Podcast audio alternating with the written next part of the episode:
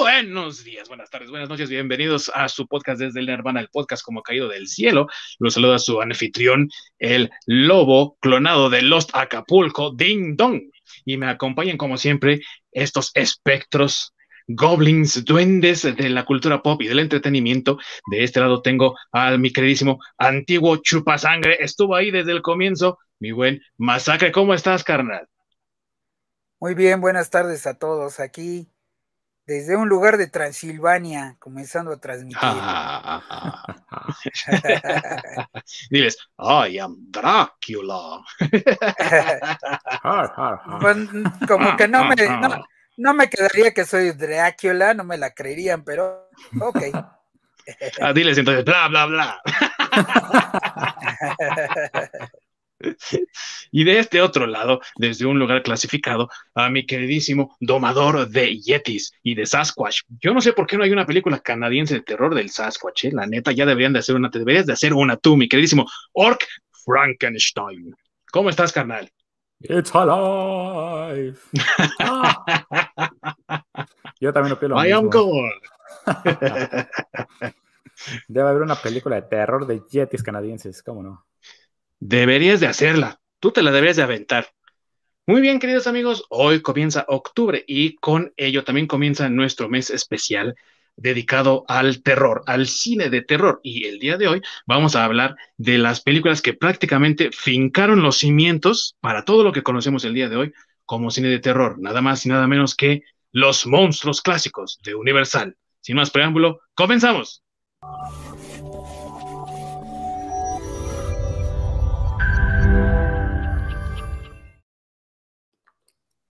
Muchas gracias a mi queridísimo Orc, porque siempre está ahí detrás de los controles ayudándonos con todo lo técnico. Y esa introducción es gracias a él, mis queridos amigos. Muy bien, corría la década de los años 30, mucho antes de que los vampiros retosaran bajo el sol ahí brillando como diamantinas, existía un gran problema para las personas en general, una gran depresión que había comenzado en 1929 y aparte no podían consumir alcohol, al menos en los Estados Unidos, porque estaba prohibido. Como no tenían muchas opciones, las personas buscaban por dónde encontrar algo para librarse de los problemas cotidianos que les aportaba la vida.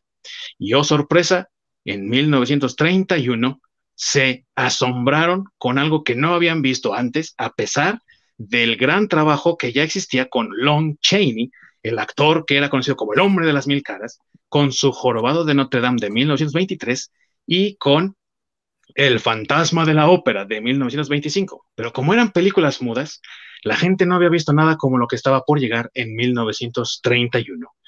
Por fin había películas sonoras y dentro de lo que Universal, el estudio, decidió hacer fue las películas de monstruos. En 1931 se estrenaron nada más y nada menos que dos de las que vamos a hablar el día de hoy. Drácula y Frankenstein. Y vamos a hablar también el día de hoy de otra gran película de unos años después, de hecho 10 años después, que fue El hombre lobo, con el hijo de Lon Chaney, Lon Chaney Jr. Y para empezar, vamos a hablar el día de hoy de la película que comenzó todo y que catapultó al estrellato a nada más y nada menos el actor por autonomacia identificado en el género de terror. Bela Lugosi, que es precisamente Drácula. Tú, buen Orc, ¿has visto esta película? ¿Qué piensas de ella? ¿Te late, no te late? Claro que es una joya. Que es algo que, si les gusta el cine de terror, se la tienen que echar. Es un clásico imperdible. Es un clásico imperdible. Bien dicho, mi amigo. La verdad es, la película se me hace excelente. El cómo está ambientado, sobre todo para la época en la que se filma. Esa sensación de terror que te genera la ambientación, más que el personaje como tal, se me hace algo completamente brillante. Y el, detalle, ese punto que le da Bela Lugosi con el acento a Drácula, se me hace genial. Que es algo que lo ha hecho sumamente icónico. Así es. Y dato curioso, mucha gente pensó como el actor era húngaro, que no hablaba bien inglés y de hecho él hablaba perfectamente bien inglés, porque curiosamente lo que ocurrió en los estudios Universal es que no querían hacer películas de terror si no estaba Long Chaney, pero desafortunadamente él había muerto un año antes del estreno de esta película. Y sí, estaba considerado para el papel de Drácula, pero tras su muerte tenían que buscar otras opciones y el estudio estaba renuente a no contratar a Bela Lugosi. No querían hacer películas de terror por el costo que significaba hasta que el hijo del dueño de Universal, Carl Limley Jr., vio una obra de teatro que se había adaptado de una adaptación de una obra en Inglaterra. Esta obra era en Broadway y cuando vio actuar a Bela Lugosi dijo, él tiene que ser Drácula en nuestra película. Así que, siendo actor de teatro en Broadway, pues ya sabía español, digo inglés, pero aún así la gente pensaba, no, pues es que usa ese acento porque es extranjero, ¿no? Él lo caracterizó ahí, ¿no? Mi queridísimo Masacre, ¿tú qué piensas de esta película? Pues igual, ¿no? Como dijo Ork, eh, mira, sobre todo a la gente, a toda la gente que le gusta el cine de terror, tuvo forzosamente que haber pasado por estos monstruos clásicos de Universal y por Drácula, ¿no? O sea, Drácula, el, el, Drácula de Belda Lugosi, este, que bueno, eh, que desafortunadamente también para, para Bela Lugosi, pues quedó encasillado, ¿no? En, en, Drácula, o sea, como bien mencionas, al principio no lo querían, después lo hizo tan bien, que ya quedó encasillado y pues digo, eh, sí fue una historia un poco eh, trágica la de su vida, porque pues luego eh, gracias a ese encasillamiento, pues eh, cada vez fue como en decadencia su carrera, este, hasta el grado de, pues que trabajó con el actor, digo, perdón, con el director Ed Wood, ¿no? Que, pues bueno, no es una muy buena referencia eh, para hacer películas. Este, pero digo, esa película que hizo con él, pues fue ya de las últimas, o sea, él ya tenía una carrera previa, él ya estaba grande. Eh, sin embargo, pues bueno, su caracterización de Drácula ha sido tan icónica que ha influenciado a mucha gente, muchos artistas, este, incluso de la actualidad, ¿no? Este, digo, eh, Rob Zombie, pues es súper fanático de, de Bela Lugosi, este, híjole, bueno, no sé, hay, hay N cantidad de músicos que de sus, de las personas que los influenciaron, sobre todo este, músicos estilo que le tiran a, la música de terror, que les gusta a Bela Lugosi, ¿no?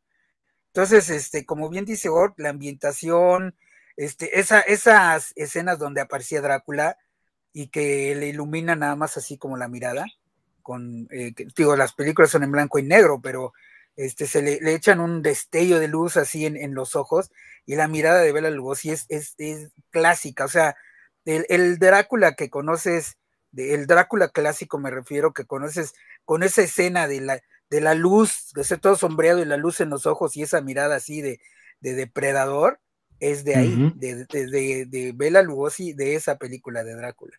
Para que digo, nada más para que dimensionemos la influencia de esa película, este, pues que es de 1931 y estamos en el 2021, ¿no? Ya casi, que casi 100 años después.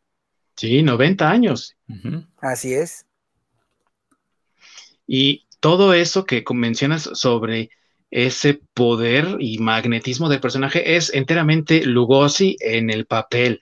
Pienso yo que él hizo al personaje suyo y tal vez por eso corrían mucho los rumores. Yo me acuerdo como mi abuelito me contaba, ¿no? Historias de que la gente pensaba que él era Drácula en verdad, ¿no? Y que se estaba obsesionado con el papel porque lo hacía muy bien. Pienso que una parte de lo que transmite eso en la película es lo que decías tú de cómo le ponen esa parte del, del brillo aquí en los ojos, porque si te das cuenta su mirada es fuerte y es penetrante, ¿no? O sea, eh, la primera vez que yo vi esa imagen fue cuando está con Renfield, ¿no? Y Renfield le está eh, hablando de los papeles para hacer la compra de unos terrenos, de unas propiedades en Inglaterra, y se corta, ¿no? Con el papel, y entonces ves la mirada penetrante y poderosa de Bela Lugosi, y es completamente él, no hay efectos especiales, no hay, eh, hay CGI, no hay más que puro Bela Lugosi. Y eso es importante aquí, amigos que nos están viendo y que nos están escuchando, ¿no? O sea, no había ningún CGI, no había ninguna forma, o sea, estos no son los monstruos falsos, ¿no? Tan falsos como el clímax de tu novia, amigo. estos eran de verdad, de carne y hueso, y tú lo puedes ver en sus ojos de Bela Lugosi, ¿no? Es que era un actor con muchísima presencia. Sí, sí, tenía mucha presencia. Y dicen por ahí en algunas, en algunos eh, fragmentos de producción que incluso eh, creo que fue el actor que hizo a Jonathan Harker, que fue eh, Colin Clyde. Él decía que se la pasaba, ¿no? Paseando de aquí para allá y siempre decía, yo soy Drácula, yo soy Drácula, que es su primera frase, ¿no? Con la que es presentado en la película porque estaba tratando de convencerse a sí mismo de que lo era para dar su mejor actuación y que todos los demás estaban en su relajo, ¿no? El director, Todd Browning, le valía la película, no la quería hacer, pensaba que hacer una película de terror era como bajo para él, que era, estaba por debajo de su nivel de su preparación artística, no quería, y de plano así de, no se lo tomó en serio. Conrad Veidt fue considerado para hacer a Drácula, después de haber hecho El hombre que ríe, ¿no? Y no se concretó, Vide estaba en Europa, en fin, nadie se lo tomó en serio y el único que lo tomaba en serio era Bela Lugosi y se esforzaba y se esforzaba, repasaba sus líneas, se trataba, yo creo que también con esa mirada poderosa y penetrante que tenía de hipnotizarse a sí mismo y decir, sí, sí, soy Drácula, ¿no? Porque de veras era un esfuerzo que tenía en su personaje que lo hizo tan característico. Y otra peculiaridad de esta película es que no existe ese derroche de efectos especiales. O sea, tú sabes que Drácula se transforma en hombre lobo, que se transforma en, mejor dicho, en lobo, en, murciélago, porque la novela lo dice. Pero aquí no ves eso, en pantalla no lo ves. Pero ah, sí ocurre. Sí, ¿no? Sí. ¿No? Tú, mi buen Orc, como una persona que sabe un poco más de producción y todo esto, ¿qué puede rescatar a alguien que esté interesado en estudiar este tipo de artes, este tipo de producciones, ¿no? Fílmicas, audiovisuales. ¿Qué es lo rescatable de esta obra? Pues precisamente entender esos fundamentos, ¿no? De los efectos especiales, el cómo generarlos sin necesidad de utilizar la computadora como tal, sino utilizar cosas como muy simples, muy básicas, desde el maquillaje, eh, los cortes de cámara, que de alguna manera sirven mucho, por ejemplo, para si, si vas a hacer una transformación, realmente no pases la transformación como tal, porque es lo que se hace hoy en día, ¿no? Que hay veces que hasta se pierde tiempo en ver cómo se va transformando, por ejemplo, el hombre lobo, ¿no? Que le sale el hocico y todo eso. Cuando puedes llegar a hacer algo más impresionante en el momento de, jugar con, tus ángulos, jugar con los cortes de cámara. Y sobre todo, te obliga a ser creativo, que es yo creo que de lo más importante.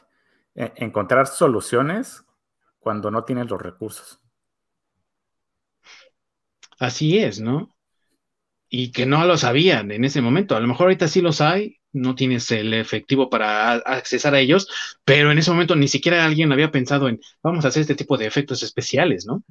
Exactamente. Y por ejemplo, hoy que eh, por todos lados puedes conseguir plugins y demás para programas de, de, de edición de video realmente buscas, no sé, eh, quiero un rotoscopeo para hacer el, efecto de un lightsaber, ¿no? Cuando en su momento, pues, tenías que pensarle, oye, necesito que esta, mi vara esta brille. ¿Cómo le hago, no? Quiero una varita brillosita, brillosita. Y otro dato curioso también de esta producción es que no fue la única Drácula que se hizo del parte de los estudios Universal en, esa época, en ese mismo año. O sea, hubo dos Dráculas de Universal.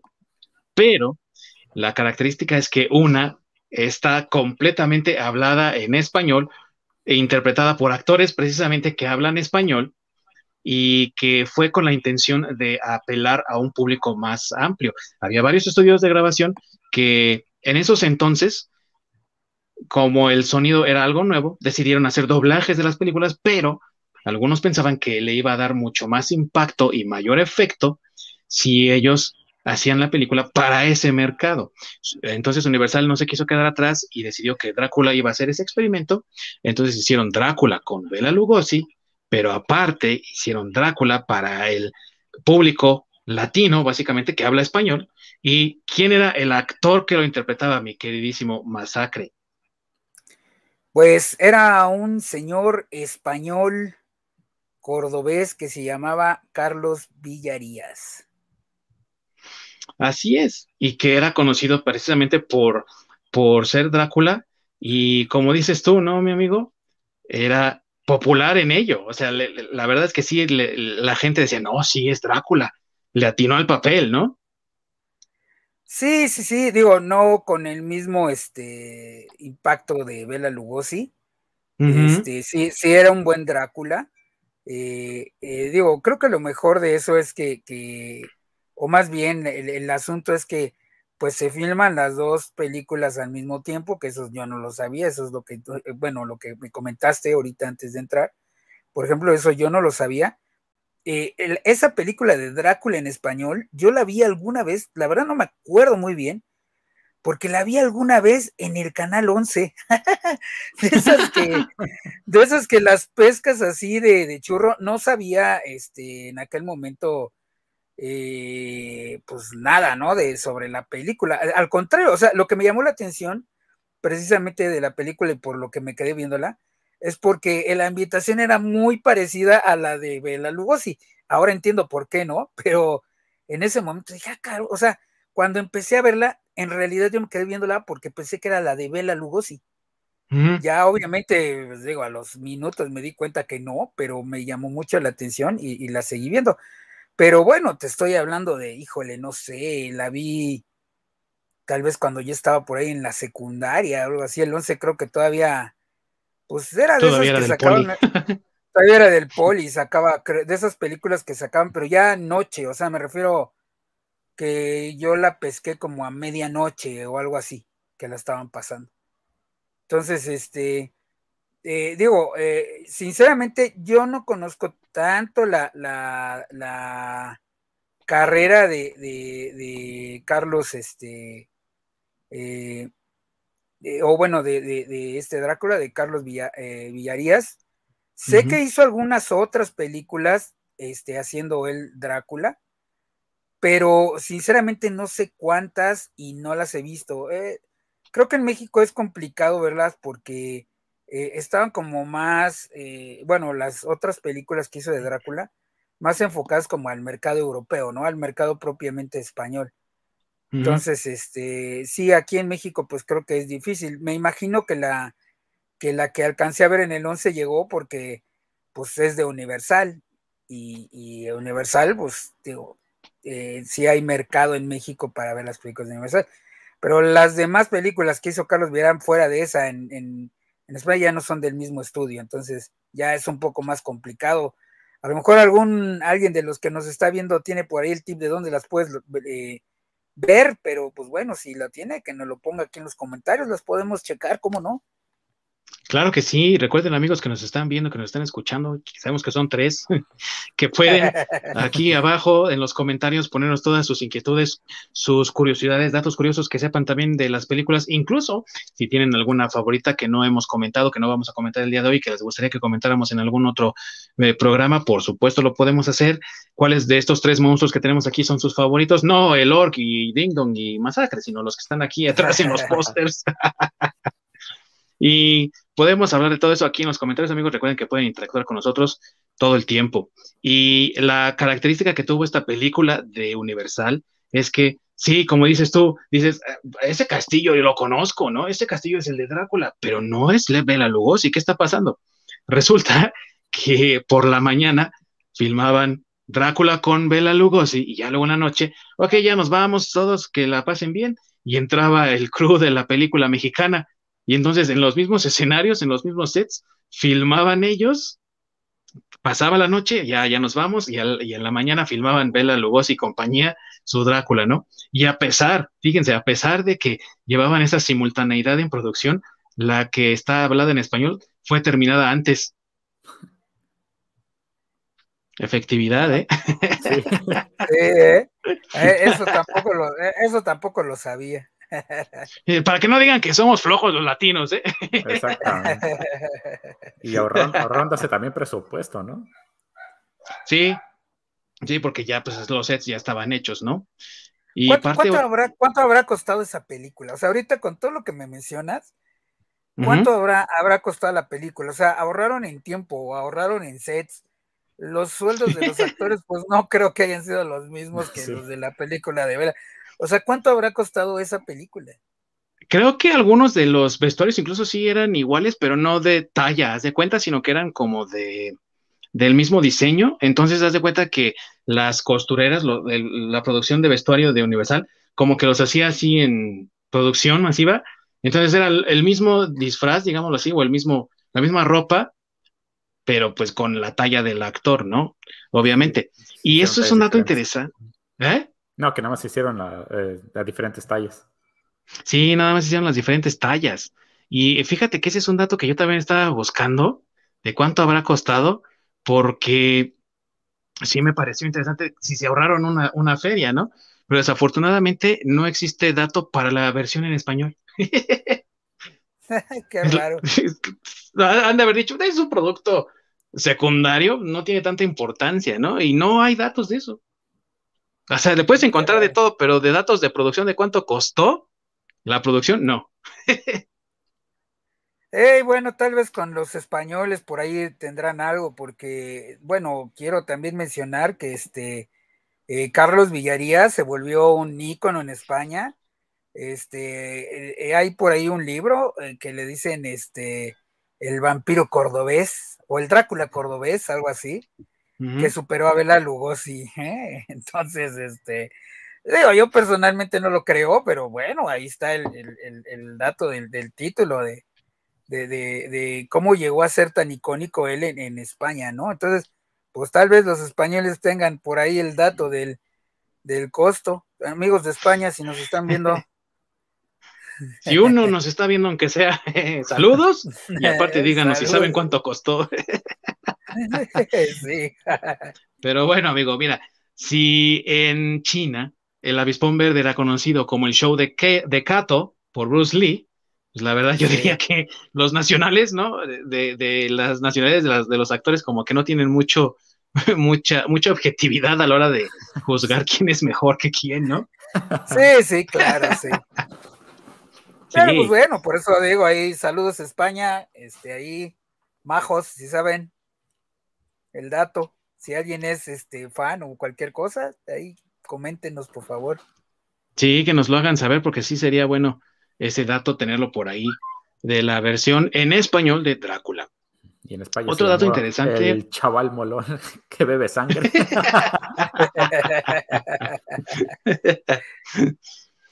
Y otro dato interesante también, el vestuario que lo estábamos mencionando, realmente si vemos la historia del personaje Drácula, pues cuántas veces no hemos visto ese mismo vestuario que eh, lleva Lugosi en otras interpretaciones, ¿no? O sea, constantemente.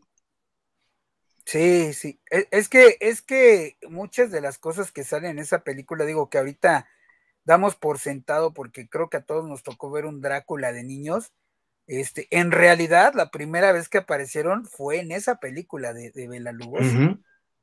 O sea, muchas de, de, lo que se convierte, bueno, aunque viene en la, en la, novela de Bram Stoker, pero digamos que a nivel popular, la gente que no lee las novelas o cosas así, solo que sabe de la estaca en el corazón, de, de este, que el sol los, bueno, antes de que brillaran, como bien dijiste, este, que le temían al sol, este, que se alimentaban, o sea, todo ese, todo eso, este, ah, digo, viene en el libro, pero digamos que quien lo popularizó, pues fue la película de, Drácula y específicamente, pues, con Bela Lugosi, ¿no? Todo ese, ese tema. Y para quien diga, no, pues, ¿cómo les va a gustar esta película? Sí, no hay sangre, no hay transformaciones, nadie se muere. ¿Cómo les va a gustar? Nada más para que se den un bueno, amigos, en el año de su estreno fue la sexta película más taquillera en Estados Unidos. O sea, fue un exitazo. Y todavía faltaba para un éxito todavía mayor, del que vamos a hablar ahorita. Si esta fue ah, la que lanzó el género de monstruos, vamos a llamarlo así, ¿no? De monstruos clásicos de Universal la que siguió confirmó completamente ese género, o subgénero, mejor dicho, ¿no? Pero antes de pasar a eso, les quiero preguntar, mis queridos amigos, comienzo con el Orc. ¿Tu parte favorita de esta película, mi buen Orc? Oh, precisamente esa escena donde se corta el dedo, empieza a salir sangre y ve la luz y lo vuelve a ver, por supuesto. Esa es la escena.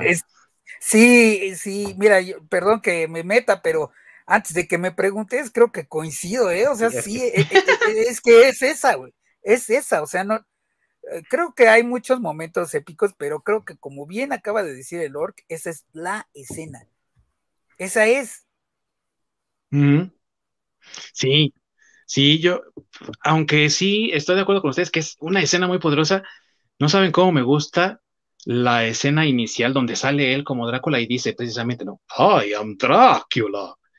Y cuando dice, ¿no? Escuchan a los lobos allá afuera en Transilvania y dice, ah, los hijos de la noche, qué hermosa música que hacen. ¿no? Y Renfield así de, cabrón, este güey que fumó.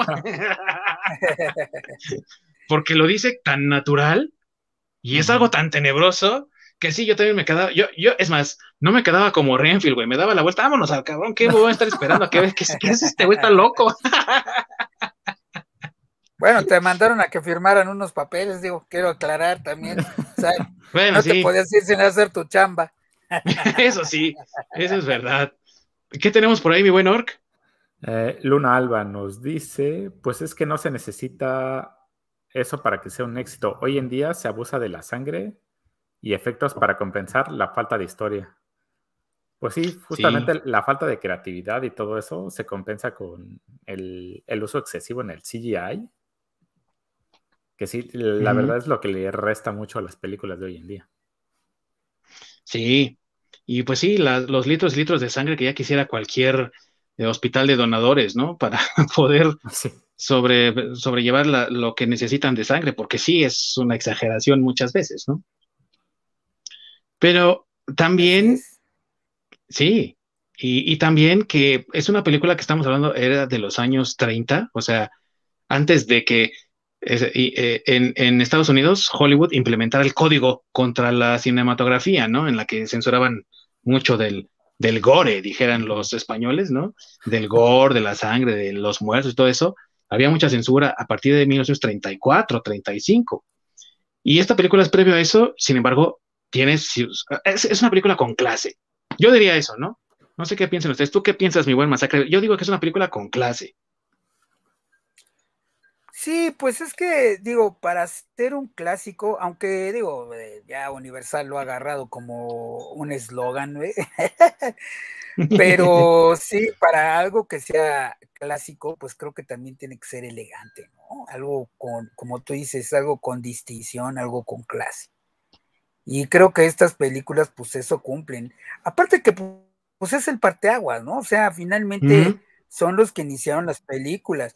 Digo, sí está pues, digamos, el remake, si quieren verlo así, de, de, el Drácula de Bram Stoker, donde salen, bueno, que es básicamente la, misma historia, porque además están basadas en el libro, este, pero ya con más efectos y más litros de sangre y ya veo mucho más moderna, ¿no? Que también no está nada mal, o sea, eh, digo, en mi opinión, este, no está nada mal, pero eh, repito, ¿no? E, estas son las que abren en la puerta, las iniciadoras de este, este cine, ¿no? Este cine de terror realmente. Eh, porque digo, eh, Drácula, este de Drácula que ahorita estamos hablando y todas las que vamos, eh, las que vamos a hablar ahorita en un momento, este, son las que hicieron que, que, los monstruos los conozcamos como, como los conocemos actualmente. O sea, las características de Drácula las conocemos por estas películas. Me refiero las características físicas muy bien interpretadas por Bela Lugosi, porque una cosa es lo que te dice el libro y lo que tú te puedes imaginar, y otra cosa es cuando ya ves la interpretación, amigos, e, ese es el trabajo de un actor. El trabajo de un actor es leer el libro y él imaginarse y cómo se vería el, eh, digo, claro, viene la descripción en algunos libros, pero eh, el trabajo del actor es él eh, darle la caracterización, por ejemplo, en los libros raramente viene tan detallada la ropa, y por ejemplo, pues aquí la caracterización de Drácula, o sea, tú ves ese, ese, esa ropa en cualquier lado y sabes que es el conde Drácula. Y aquí es donde, donde en estas películas es donde le dan esas características. Y tan icónicas son, amigos, que incluso Lugosi, al morir en 1956, su familia lo enterró con una de las capas, no esta, la de esta película, porque esta, obviamente por su simbolismo histórico, pues está preservada y ahorita está, creo, en restauración, porque el año pasado antes de todo esto del Kuf Kuf, la estaban eh, optando para hacer una especie de restauración ahí que quedara bien bonita y bien chula como nueva, pero pues ya con todo lo que ha pasado, quién sabe en dónde está ese proceso, ¿verdad?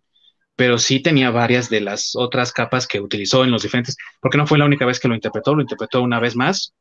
En Abbott y Costello conocen a los monstruos, que es película de chiste, ¿no? Sí, así es, sí. Pero lo enterraron con una de ellas, sus familiares, no a petición de él, eso fue algo que sus familiares decidieron hacer por él, precisamente por el impacto eh, de cultura popular y de ícono que tuvo con este personaje, ¿no? Entonces, disfruten esta película por lo que es, dimensionenla en ese espacio, eh, traten de transportarse a ese momento, imagínense ver una película de terror con sonido. No tenía música, por cierto, ¿no? Porque como no, era, no había una orquesta en vivo, el estudio dijo, ¿para qué ponemos música? Nadie va a querer escuchar ahí un disco. Ahora ya sabemos mejor, ¿no? pero, pero eh, incluso esos silencios, amigos, esos silencios le dan una fuerza a la película que la, la audiencia se quedaba de, ¿qué va a pasar ahora? ¿Por qué está todo tan callado? Y todo callado, se abre el ataúd y ves la mano de Bela Lugosi así abriendo y sale a recibir a Renfield, ¿no? Entonces, todo eso crea una atmósfera que si tú te, mentalizas para verla en esa perspectiva, es disfrutable como pocas películas diría yo. ¿O tú qué piensas, mi buen Orc? Pues es lo que digo, ¿no? De precisamente toda esa ambientación, que es, es lo que le da el punch a la película, es lo que le hace una verdadera película de terror, ¿no? Totalmente de acuerdo con mi buen Orc. Esta película tuvo tanto éxito que obviamente ha habido otras versiones, adaptaciones de remakes, reboots, secuelas, como lo quieran llamar, y entre algunas de ellas que ustedes conozcan, que quieran comentar, mis queridos amigos, cuáles son las que les recomiendan también a nuestros amigos que nos ven, que nos escuchan, que son tres. Tú, mi buen masacre. bueno, pues mira, yo recomiendo, eh, eh, bueno, es que hay cantidad de películas, pero eh, también voy a recomendar una de, bueno, ya más, más nueva, pero con un super actor que creo que es el, bueno, no solo yo, creo que eh, muchas personas lo consideran el mejor Drácula eh, hispano, que es, que fue Germán, Germán Robles, ¿no? hizo muchos otros papeles, era, era un gran actor. también era español, pero ya él era un español ya, ya que radicaba aquí aquí en, en, este, México. En México. Y pues igual, ¿no? Él, él eh, hizo, eh, bueno, él, ya había hecho varias películas, ya venía de, ya, ya tenía su, su, este, digamos, su, su, eh, su currículum, por decirlo así. Pero ya tenía carrera. Este, ya tenía carrera, o sea, cuando él hizo Drácula, en realidad no era este pues no era la primera película que hizo, pero eh, creo que pueden ver, no sé, tal vez eh, Los vampiros de Coyoacán es la que yo recuerdo que vi donde él sale de, de, pues de, Drácula, este, no, no sé si sea la primera eh, que él hizo como tal, pero es un muy buen Drácula, entonces este, yo, yo recomendaría que vean esa, es una película de los setentas, este, si pueden conseguirla, y, este, y, él, y él es un, muy, buen, muy buen Drácula. Creo que les va a gustar su, interpretación de, Germán Robles. Ahí está la recomendación de mi querido Masacre, amigos, para que la tomen en cuenta. Saquen su pluma y su lápiz, su, su notebook, su cuaderno, para que lo apunten ahí, para que la vean. Vale la pena siempre las recomendaciones. Mi buen Orc, ¿tú alguna otra versión del personaje que inició el terror en el cine que quieras decirle a nuestros amigos para que disfruten también? Pues ya lo hemos dicho, ¿no? Una muy buena adaptación es la de 1992, la de Coppola. Se me hace bastante buena, a pesar de, de, la actuación de Keanu Reeves, que sí. Es Sanquiano, es Sanquiano y a Sanquiano se le perdona todo, mi amigo. sí, sí, sí, sí. Eso, es su acento horrible, pero. Saludos a Keanu, que no nos ve, pero igual yo lo saludo porque él es casi Dios. Pero en general, esa película es, bastante buena. Me gusta ese enfoque que le dan. Y con Gary Oldman, mi amigo, que es un. Precisamente Drácula es Gary Oldman. Y, y me acordé del, especial de La Casita del Terror, donde precisamente hace un. el, sketch de, Drácula, ¿no? De la, de, la versión de Coppola. Me acordé mucho del momento donde Lisa le dice Oye, papá, ¿no has... Eh, ¿No te has fijado? ¿No notas algo raro? ¿Notas algo del señor Burns? y que Homero le responde, tiene peinado de invertido. Fue el muchacho. Eh, me acuerdo de, ese sketch y híjole, cómo me da risa. Oh, escalera súper divertida. No, Homero. Ah, me conformaré con matar. sí. Y una de las mejores parodias de esa película. Yo les quiero recomendar, mis queridos amigos, también otra película, esta del 2014 con Luke Evans, para quienes no sepan quién es Luke Evans. Si les gusta el Hobbit, ahí lo vieron, porque él fue Bart, Bardo en el Hobbit, el que mata al dragón Smaug, y es un buen actor, la verdad, también. La película se llama eh, Drácula Untold, del 2014. Me parece que está ahorita disponible en Netflix, al menos al momento antes de grabar este programa estaba ahí, si ya no está, ya saben que Netflix quita todo a cada rato, pero es una buena película también, es una historia diferente porque te trata de contar una historia diferente a la del libro del origen del personaje, más apegada al histórico Vlad Tepes, que fue de donde se inspiró Bram Stoker para escribir al Drácula original. Y es una buena película y para los pequeños de la casa que también quieran introducirles un poquito a esto del terror, pero sin necesidad de traumatizarlos por el resto de su vida, pues véanse la trilogía de Hotel Transilvania, donde precisamente el conde Vlad, no es Drácula, pero es el conde Vlad, pues tiene esta caracterización clásica de Bela Lugosi con el cuello alto, el piquillo aquí en el, en el peinado, ¿no? Y la verdad, muy, muy entretenida también. Creo que la primera película es la mejor. Gendy Tarakovsky, que es el que hizo el laboratorio de Dexter, para los que sepan qué es eso. Y pues la verdad es un, agasajo también para los niños, donde el personaje precisamente hace bla, bla, bla, ¿no? y que también es buena. Sí. ¿Algo más que quieran agregar? De... de Drácula. Sí. Sí, esos sketches en YouTube de, de un programa viejito donde dicen, a que se enteren, Mello. Estoy hablando de Chiqui Drácula. Del Chiqui Drácula, Carlos Espejel. Saludos a Carlos Espejel, que no nos ve. Así es que por que tampoco que por supuesto, pues, como bien mencionas, ¿no? Este, para los niños, pues está genial, ¿no? El, el Chiqui Drácula. Y que siempre le salía el, y digo, me revés la situación. Sí. Así es, y, me refiero porque pues también, él también trae el look de, de, del Drácula clásico, ¿no? Sí, también. y, ya si les gusta el y si les gusta el tema de los vampiros, y, pero no de los que brillan, pues pueden entrarle a las películas de, de Anne Rice, ¿no? De, bueno, a los libros de Anne Rice y las películas de entrevista con el vampiro.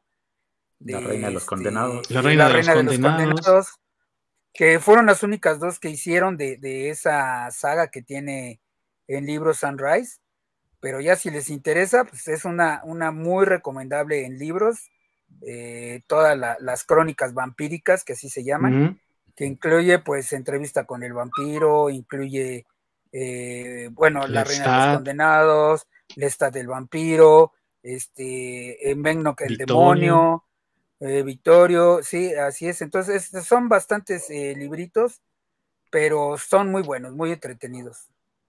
Entonces digo, no son películas, pero son libros sobre el tema que se los recomiendo mucho. Y ya para terminar, a quien le gusten los vampiros y los cómics, pues aviéntense las de Blade con Wesley Snipes, que la verdad no tienen ningún desperdicio. Muy buenas películas también. Y Guillermo del Toro, ¿eh? Guillermo del Toro, así que ya saben. Garantía. Ah, sí, sí. Ah, de, hecho, también. Garantía. Eh, con el tema de vampiros también tiene por ahí una novela Guillermo del Toro, un libro, eh, se llama, híjole, se me fue ahorita el nombre. Eh, solo he leído una parte del, segundo libro, porque son dos hasta donde yo me quedé, pero no conseguí el primero. Eh, ay, no recuerdo cómo se llama, la sombra, algo de las sombras o de las tinieblas, algo así.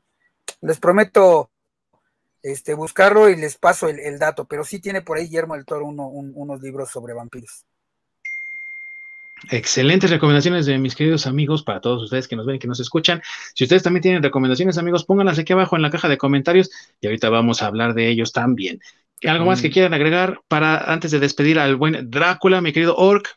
Un dato curioso es de que Bram Stoker jamás fue a Transilvania. es cierto. Sí, cierto. Se quedó ahí en Irlanda. ¿Qué tenemos por ahí, mi buen Orc? Ah, una recomendación de Luna Alba, el anime de Trinity Blood, precisamente para los otakus, es bastante bueno. Ok, ahí está otra recomendación para los que sean fans del anime y los otakus, como dice nuestra amiga. Buena recomendación, entonces hay que seguirla. Mi buen Masacre, antes de que despidamos al conde de Transilvania, ¿algo más que vayas, que desees agregar? Eh, ya ahorita pues tuve que recurrir a, a Google San este, Google. San Google y se llama, la es una trilogía de novelas y se llama Nocturna, así se llama la, Nocturna. la, trilogía de, Guillermo del Toro sobre vampiros. Ahí está ya la recomendación completa de mi buen masacre. Así que hay mucho material para seguir hablando de Drácula y de vampiros. Por ahora nos despedimos del buen conde, lo dejamos allá en su castillo en Transilvania, muy lejos del ajo, y ahora nos transportamos a la última parte de 1931, con esta obra dirigida por James Whale, estelarizada por otro nombre de terror. Este personaje fue el que lo catapultó a la fama a la edad de 44 años. Ya era alguien grande cuando alcanzó esa fama y popularidad gracias a este personaje. Estoy hablando de Boris Karloff y su personaje Frankenstein, en esta cinta del mismo nombre en la que un doctor llamado Henry Frankenstein decide darle vida a un cadáver y tomando partes de otros cadáveres y con la ayuda de su ayudante Fritz, valga la redundancia, le da vida a este monstruo que al principio es muy inocente, muy tranquilo, pero conforme va pasando el tiempo dada la incomprensión y el horror, se vuelve una máquina destructora. Otra gran película que, si bien Drácula había catapultado a los monstruos clásicos, ahora con Frankenstein estaban bien cimentados y generaron toda una locura por los monstruos. Y de hecho, esta fue la única franquicia, digámoslo así, la de Frankenstein, que tuvo varias secuelas. Y vamos a hablar de eso el día de hoy. Tú, mi buen Orc, ¿Has visto esta película? Ah, por supuesto. Eh, otra icónica, porque que se tiene que ver. Del, existe una colección de Universal, por cierto, donde vienen todos, todos, todos los monstruos de Universal. Eh, es creo que un par de, de Blu-rays que si lo encuentran, vale la pena que lo compren. Si lo pueden conseguir, sí, la verdad es que tienen, no tienen ningún desperdicio son varios Blu-rays que hay, hay una colección así, son varias, son diversas las colecciones, pero si pueden conseguirlas, adelante amigos, porque es algo imperdible, son joyas y son trabajos de verdad magistrales, como no tienen idea. Tú, mi buen Masacre, tú la has visto, la has visto recientemente, ¿cuánto tiempo tiene que la viste? Tú la viste filmando, ¿verdad? Estaba en producción. Estaba ahí en la producción. No, no, no llego a tanto. No lleva tanto, pero igual, esta también la vi en Canal 11. A mí el Canal 11 me ha dado a ver muchas películas. este, eh, creo que antes tenía esas joyitas el Canal 11 que de repente. Y, ese, y, bueno, digo, eh, Frankenstein fue una de ellas. Ahí fue donde yo realmente la vi, en el 11. Este, ya también era adolescente cuando la pasaron. Eh, bueno, no sé si la pasaron antes, porque sé que la tenían como en rotación. Era antes de que Universal lanzara sus Blu-rays y su colección de monstruos clásicos, pues era como de las películas que yo creo que las regalé no estaban tan, caras y, y el 11 sí las tenía en rotación, ¿no? Entonces, este, alguna vez la pegué ahí, este, eh, digo, estoy hablando de original porque como dices, hay, varias secuelas este, de, esta, de esta novela de Frankenstein o el moderno de, de Mary Shelley. Y este, y, pues bueno, o sea, es, ah, bueno, quiero, quiero mencionar que Frankenstein, el monstruo tal cual, no tiene nombre, ¿eh? No. O sea, le dicen Frankenstein por, eh, por el nombre del, del, doctor Frankenstein. Pero en realidad el monstruo no tiene nombre. Así es. simplemente le dicen criatura. criatura, ajá. Así es, así es. Entonces, digo, quiero mencionar eso para nuestros amigos que, este, que, que pues bueno, no han leído la novela o, que no han visto la película, pues es un dato curioso, ¿no? Todo el mundo lo conoce por Frankenstein, pero en realidad el monstruo no tiene nombre. Eh, y sí, digo, ¿Sí? el clásico, como tú dijiste, el lanza Boris Karloff al estrellato. Eh, también eh, ese, pues, sí tiene mucho más secuelas. De hecho, este, en una de 1939, que es la de Hijo de Frankenstein, trabaja con Bela Lugosi, este, Boris Karloff. o sea, trabaja bueno, tienen otras, pero hablando de Frankenstein, en eso trabajan juntos. Este, pues digo, Frankenstein creo que también es un, es un, es un, un, un ícono, la forma también como maquillan al monstruo, porque en el libro tampoco viene descrito así como vemos a Frankenstein, en el libro no viene descrito de esa forma, es solo como un cadáver, pero pues la característica así de su cabecita plana y sus, este, ropas que le quedan chiquitas y todo ese, todo ese look, pues es de la película en realidad, o sea, no es, no es del libro. Y tiene muchas escenas, incluso unas que han querido repetir, ya lo mencionamos ahí a nuestros fans y seguidores que son tres. Ahí tenemos en un podcast una referencia de una película muy moderna a una escena de la película de Frankenstein. Si saben cuál es, pues coméntenos aquí abajo. Así nos damos cuenta si son fans del, del podcast o no. sí, correcto.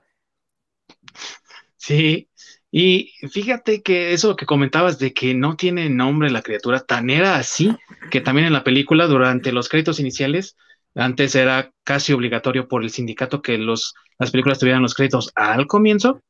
Pues al comienzo, cuando ponen al reparto, ponen a quién interpreta a Henry Frankenstein. Exacto.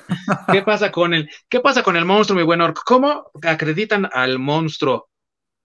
Simplemente con un símbolo de interrogación. y entonces dirán nuestros amigos, ¿y cómo sabían entonces que era Boris Karloff?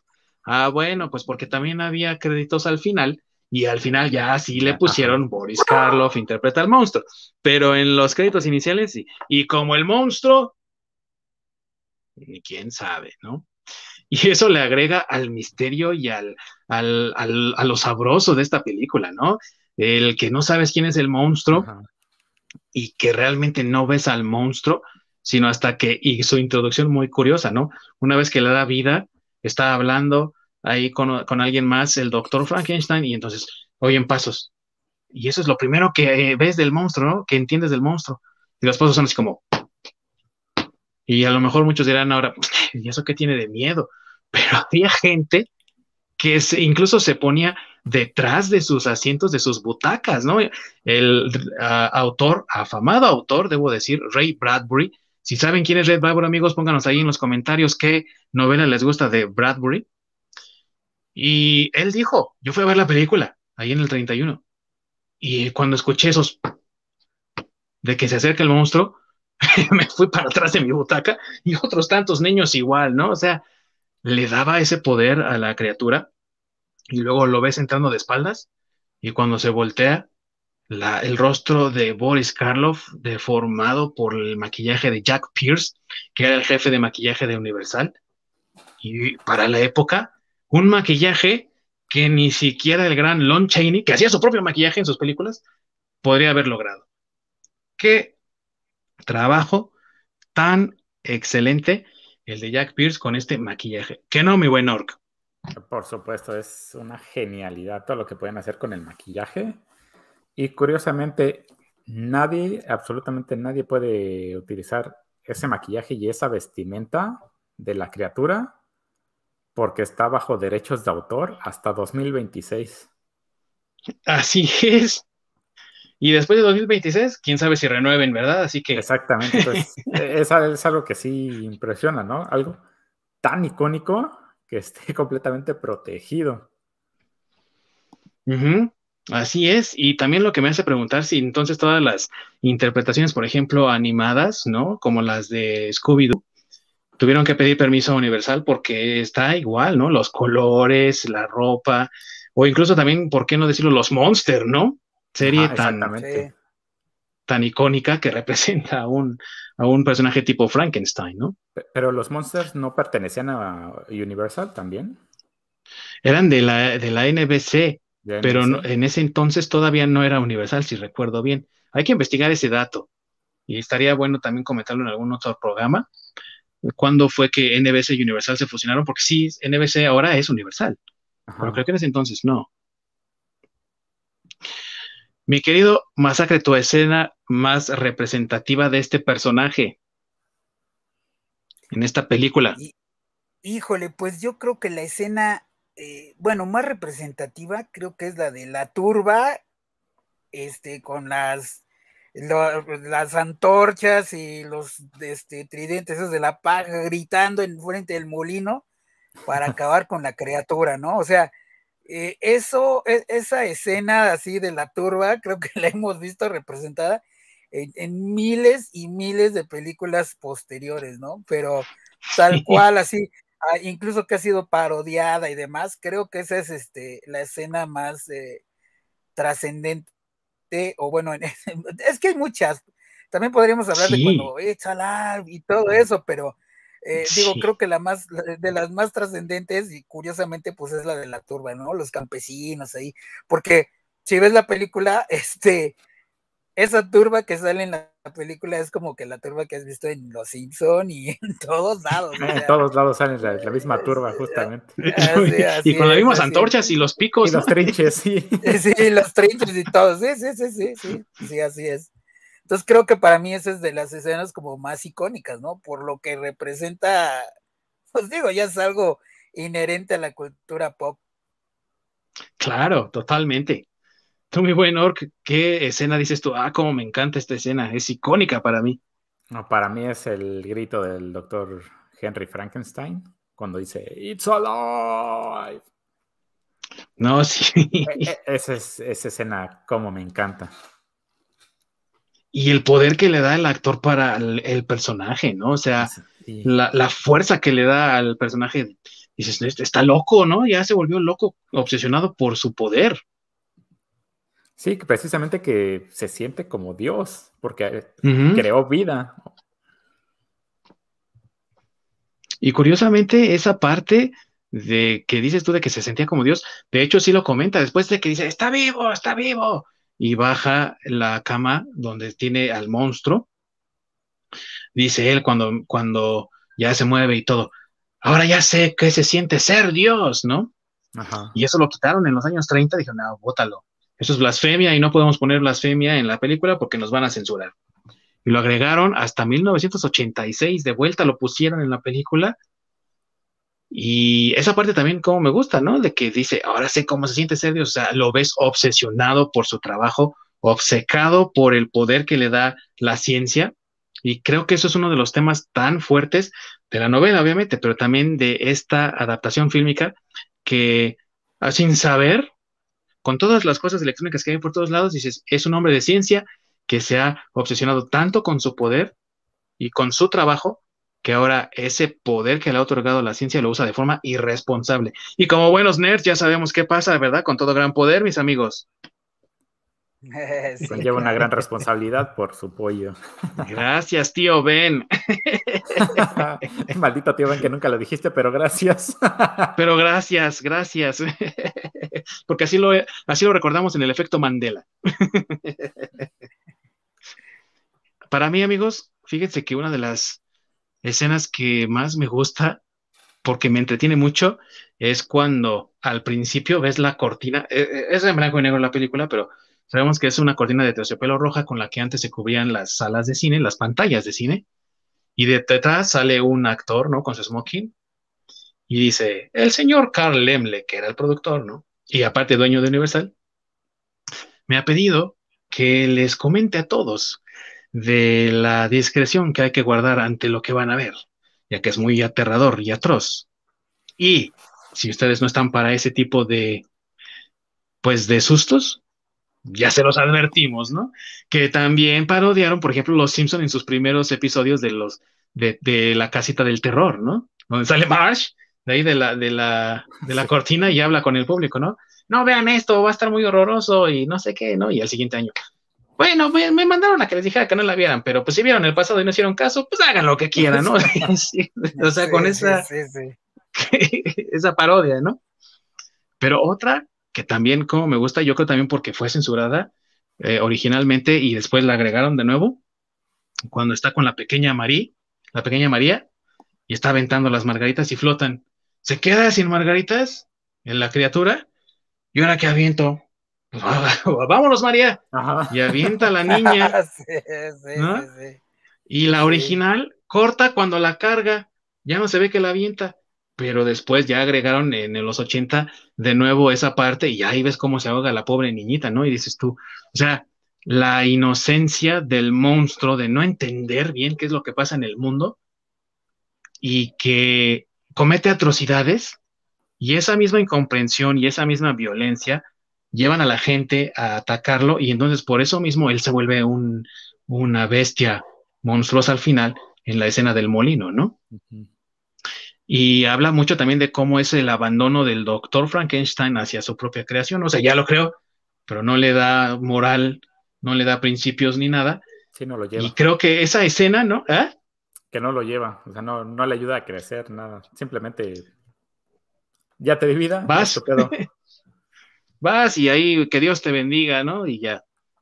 Y entonces, esa escena tan así, tan cortita como es, todo ese tema que encapsula, cómo me gusta esa escena también, cómo me fascina esa, esa escena. Y obviamente menciona aparte la actuación de Boris Karloff. ¿Tú qué piensas de esa excelente actuación del gran actor de terror que era Boris Karloff Masacre? Híjole, bueno, es que eh, igual, ¿no? También ya era, ya era un, actor con, prestigio, eh, digo, era, era, un actor de, teatro, él, era inglés. Entonces, este, pues digo, eh, ya era un actor que venía, ya sabes, ¿no? De, la escuela actoral, de interpretar eh, Shakespeare, de, de, representar ese tipo de, de, pues de papeles, ¿no? En su, en su, en su vida. Entonces, pues digo, ya cuando llega ya ese Frankenstein, le da pues todo el, no sé, el impacto del Frankenstein que conocemos o sea, como bien mencionó este eh, Ork, ¿no? Eh, el maquillaje y, eh, la, cara de él con el maquillaje, o sea, es que van perfecto, o sea, como que es un actor que nació para hacer ese papel, ¿no? Porque aparte, pues él era alto, él medía 1,80, me parece, algo así. Entonces, como que ya físicamente él estaba ya diseñado para ser Frankenstein. O bueno, la criatura, pues. Sí, nació para ese papel, así como Christopher Reeve nació para ser Superman, ¿no? Por ejemplo. Sí, correcto, correcto. Y este, y pues, No, sí, adelante, mi amigo, continúa. Eh, sí, nada más quiero decir, pues, o sea, obviamente, pues por eso también lo lanzó a la fama. O sea, eh, creo que en los dos, eh, en las dos películas que hemos mencionado, el actor principal estaba como bien acaban de decir, nacieron para hacer ese papel. O sea, los dos les quedó perfecto. Les quedó perfecto, esa es la palabra.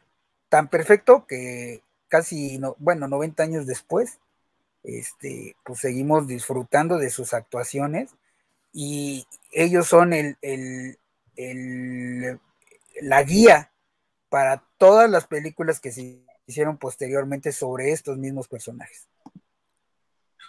Y eso, ¿no? Ellos se convirtieron en esa batuta que los demás empezaron a utilizar para guiar hacia dónde iban a ir con sus interpretaciones y qué más podían alcanzar.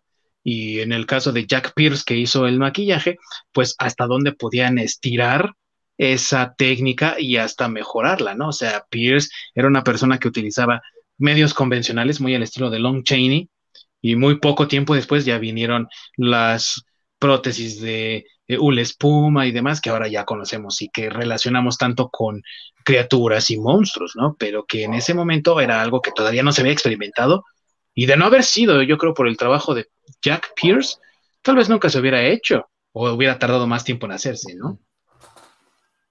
¿Tú qué, piensas, ¿Tú qué piensas, mi buen Ork? ¿Tú qué opinas también de la actuación del buen Boris Karloff? No, es una genialidad del buen Boris, ¿eh? La manera en cómo interpreta al monstruo es, es genial. El inicio de, pues, te compras la inocencia, ¿no? De, la criatura. es que sí, la manera en cómo le, impregna todo esto que hace a la criatura, a mí se me hace, se me hace una genialidad. En producción, eh, como unos datos curiosos, cuando estaban discutiendo justamente esa escena donde avienta a esta María al, al agua, hubo como cierto debate por cómo podría afectar al mismo Boris esa escena. Además de que, no creo si fue en Drácula o en la misma de Frankenstein, donde fue la primera vez que se puso un aviso de, de, ay, no me acuerdo si es precaución o de cuidado con el contenido, precisamente para esos grupos religiosos no se sintieran ofendidos y demás. Sí, Sí, porque sí toma, temas muy fuertes, la verdad, ¿no? Sí, entonces tuvieron que poner como este de advertencia para quien fuera a ver la película, precisamente por eso, por los temas que tocan. Entonces, apenas ahí se implementó ese, eso de, la advertencia. y sobre todo en esa época, ¿no? Que en general la, la sociedad como más cerrada pues ahora sí que te quemaban en leña verde. Sí. Sí, los, y para los Amish también, ¿no? Y los menonitas y para todos, la advertencia. Sí. para los católicos. Otra cosa que nos regaló también esta serie de películas, eh, hablando de Drácula, Frankenstein, El hombre lobo y demás, es un elemento gráfico que se ha hecho icónico y que también se utiliza en todos lados es la iluminación de terror, que justamente es la luz que viene debajo y te acentúa las acciones por, eh, sobre todo de los ojos, la barbilla y esto. Esa iluminación que es completamente característica de, este género. Entonces, cada, cada, vez que quieras hacer un retrato de alguien que se vea malévolo o algo así, justamente le, le iluminas este, la iluminación viene por debajo. Entonces, e-, eso es algo que me encanta y que justamente estas películas es un legado que nos dejó también. Sí, claro. Y está en las promociones, ¿no? Las fotografías que hacían de Boris Karloff, de Bela Lugosi, de Lon Chaney Jr., que siempre venían desde abajo las iluminaciones y eran las fotos promocionales. No, esto es lo que viene por parte de Universal y tú dices, órale. No, los de Universal sí le apuntan a asustarte y que te, te dé un paro ahí en el, en el cine, ¿no? Sí, sí. Y hablando de eso, de que te vayas a morir en el cine, pues mucha gente sí estuvo a punto de morir en el cine, ¿no? Porque comentaban también por ahí las anécdotas de producción, que una vez que se lanzó Frankenstein, la vuelta de la fila del cine era kilométrica, ¿no? Había mucha gente, pero curiosamente también afuera del cine había ambulancias esperando por los que se fueran a desmayar o se fueran a, aterrorizar demasiado. Y no recuerdo si fue esta una anécdota igual de Ray Bradbury, que era pues un fanático del terror, por supuesto, o si fue de alguien más que comentó que mientras estaba en el cine, que siendo un, un chavo, una mujer cuando vio que Boris Karloff se da la vuelta y por primera vez ves el rostro maligno del monstruo, gritó como loca y salió corriendo de la sala ¡Ah, ah! y se fue hasta el lobby. Tuvieron que llamar a alguien para tranquilizarla, se la llevaron a las ambulancias, no, fue todo un relajo, ¿no? El impacto de algo así no lo vemos hoy. ¿O tú qué piensas, mi buen masacre? No, no. No, no, definitivamente ya ya hemos visto cosas mucho más fuertes y pues ya creo que cada vez es más difícil este, espantar a la audiencia, ¿no? No, y aparte con Annabelle no creo que haya... Sí, no, yo iba a decir sin contar a los loquitos que les encanta el gore y todo ese tipo de cosas que, pues bueno, una miradita de Frankenstein no les hace ni cosquillas, ¿no? Oye, oye, no, sí, claro. A mí me gusta el gore, tranquilo, tranquilo. Me gusta el gore, ¿eh? El gore. Sí, y seguramente también. Y seguramente también saliste corriendo cuando volteó Frankenstein. que porque te, encanta el gore. Pero incluso en, cosas como Annabelle, no me imagino una ambulancia fuera del, del Cinépolis que nos va a patrocinar muy pronto, ¿no? O del Cinemex que también está pensando en patrocinarnos. O sea, no, no, no me imagino una ambulancia afuera ahí por el estreno de Annabelle, ¿no? O del Conjuro 27 o algo así. Eh, no, pero es, lo mismo, ¿no? De regresamos a la ambientación y el cómo esas películas te adentraban tanto en lo que estabas viendo que precisamente no había ni nada de música de distracción o no utilizaban de, lo que hoy se abusa, ¿no? Del, del espanto de... ¿cómo, ¿Cómo se llama? El, del shock, ¿no? Sí, el, pues sí, del, Ah, tiene un maldito nombre, no, ahorita no me acuerdo. Que justamente cuando. Este. Que aparece, digamos, el villano o el monstruo y sale así de repente y ponen música muy fuerte. Que, eso es de las películas hoy en día, mucho se basa en eso, para sacar sustos realmente. Eh, y sí, que, ya te, que, ya te, lo esperas, ¿no? Exactamente, que, que es sumamente predecible porque a fin de cuentas no te atrapa tanto, sino lo que te hace reaccionar eh, más que nada es el ruido. Sí. Porque obviamente en el momento de que salta el, los scare jumps, que justamente cuando aparece el villano, el monstruo, aparece el, el pitido o el sonido que utilizan, que es justamente sale el ¡pam! Y justamente es lo que te hace reaccionar, más que el, más que la ambientación o, el, o la misma película, ¿no? Sí, así es, que son también elementos trillados que van, que vienen incluso de cosas tan sencillas como Psycho de Alfred Hitchcock o de Jaws, ¿no? De tiburón, de esos sonidos como que se hacen más fuertes.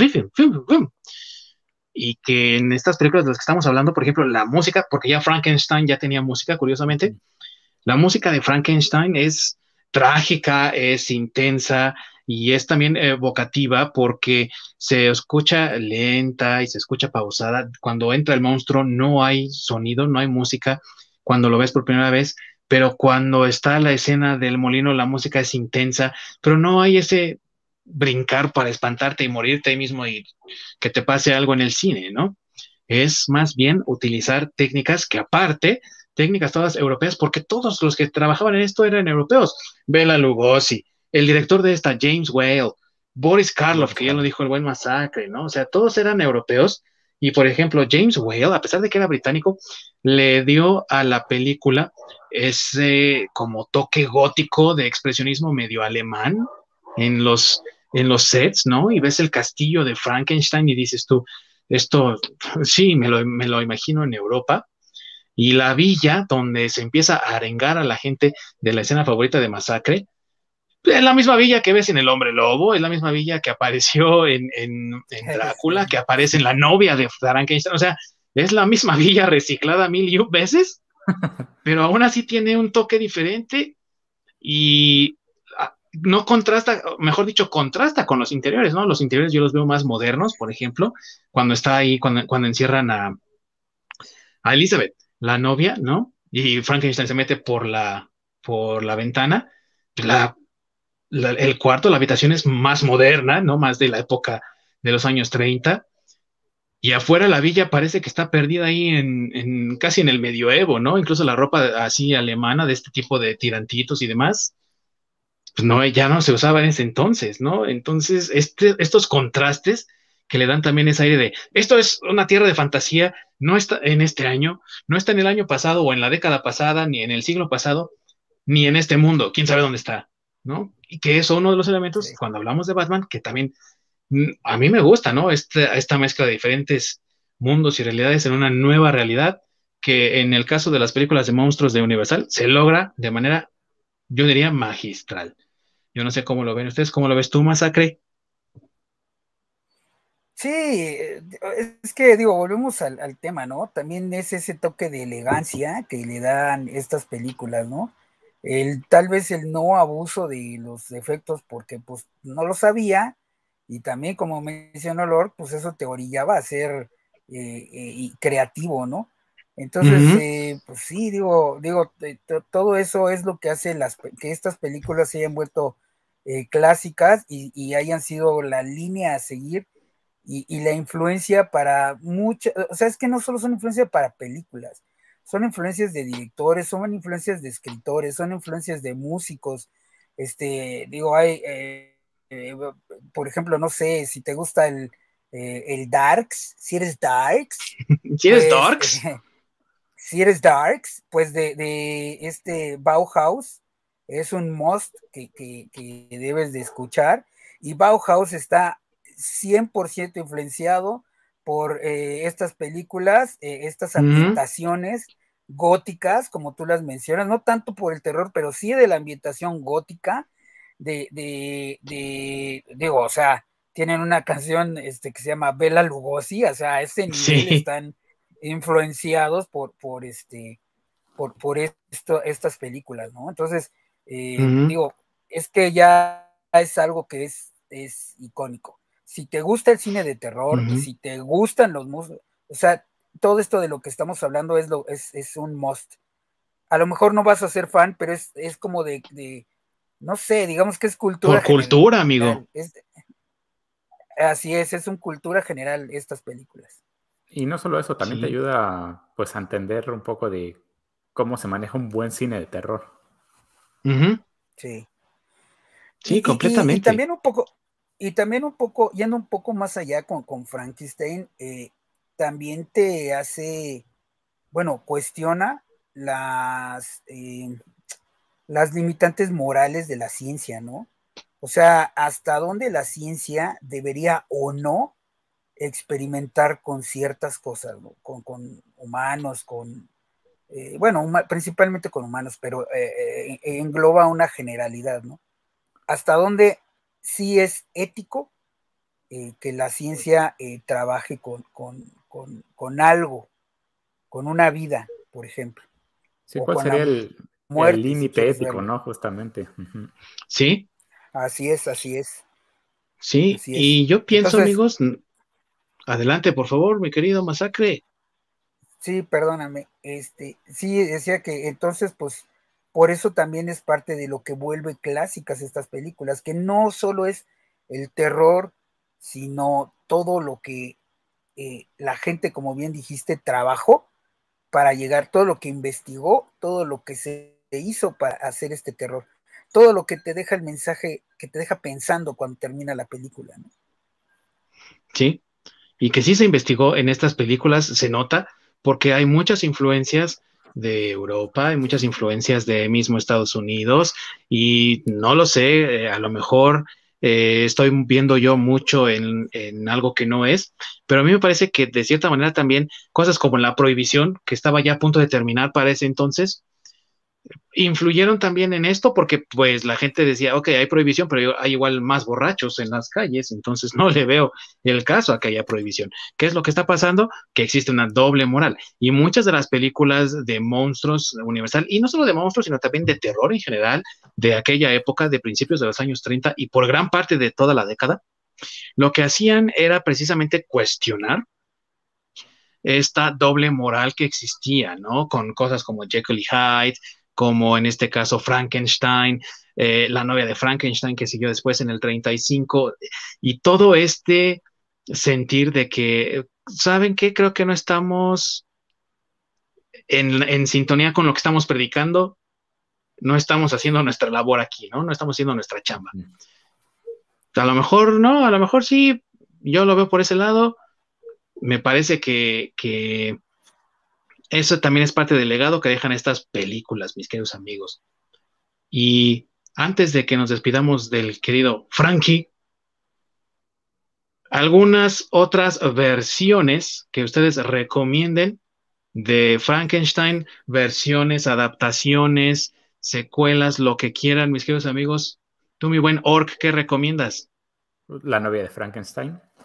Es, también es una joya, es, una belleza de película.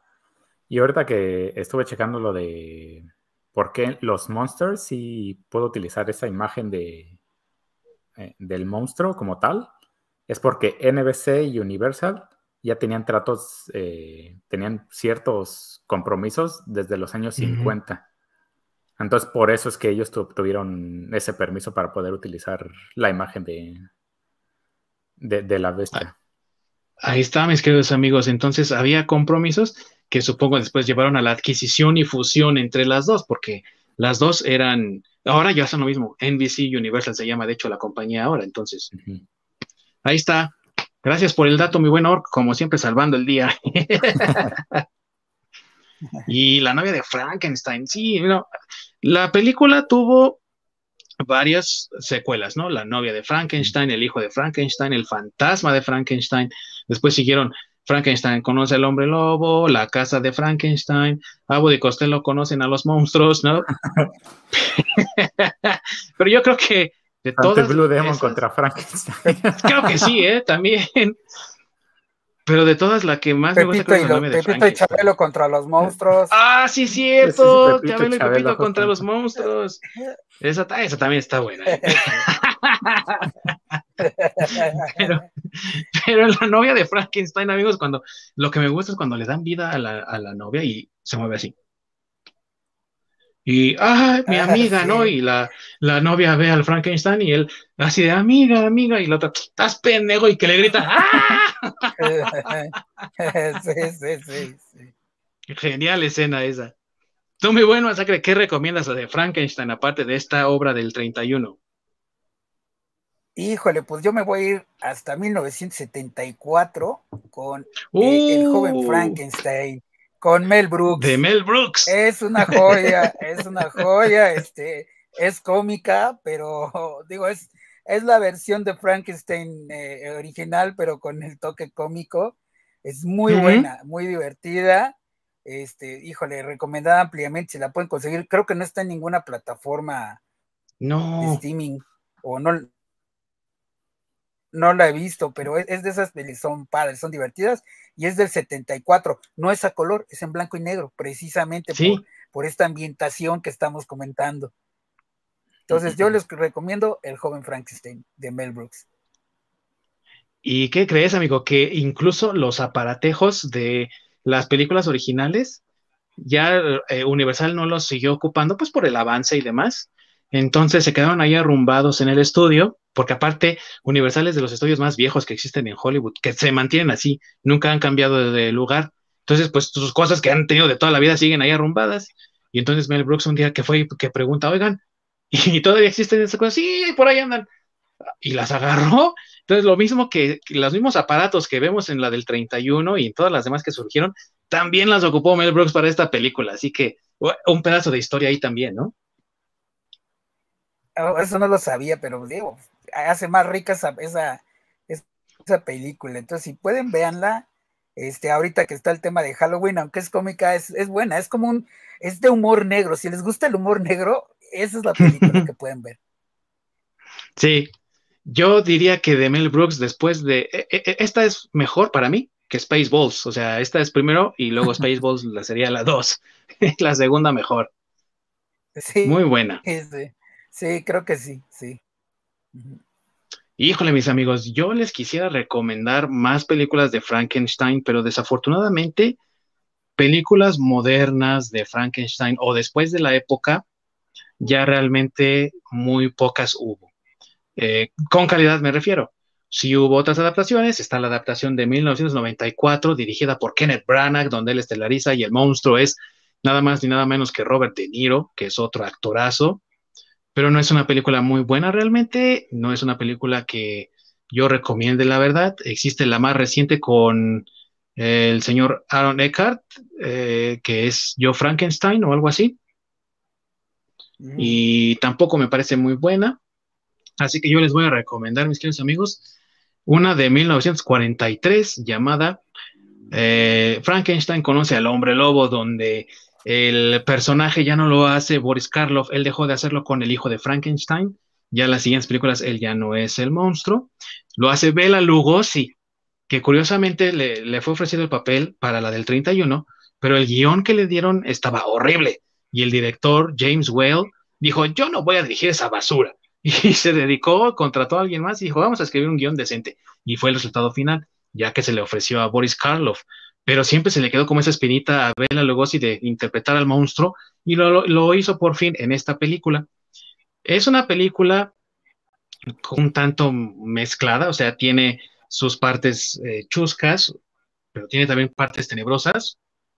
El hombre lobo asesina más, es mucho más salvaje, pero aparte se convierte en un personaje trágico al estilo de Hulk. O sea, así como recordamos al Hulk de los años 60 y 70, que era un solitario que no quiere acercarse a nadie y está solo y quiere encontrar una cura o el fin de su existencia, así también Lon Chaney eh, interpreta al personaje del hombre lobo con este Larry Talbot, que es el nombre del hombre lobo, que va ahí todo deprimido por la vida, queriéndose morir y no encuentra la forma de morir, ya que al, ser resucitado por la luna llena se entera de que es inmortal y solamente algo diferente lo podrá eh, detener.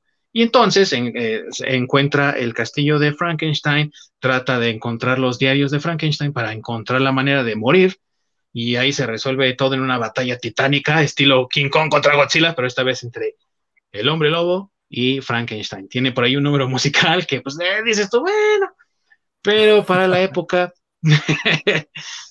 es, es una buena película. ¿Y qué creen? Está ahorita en HBO Max, así que si tienen HBO Max, Véanla, se llama Frankenstein conoce al hombre lobo.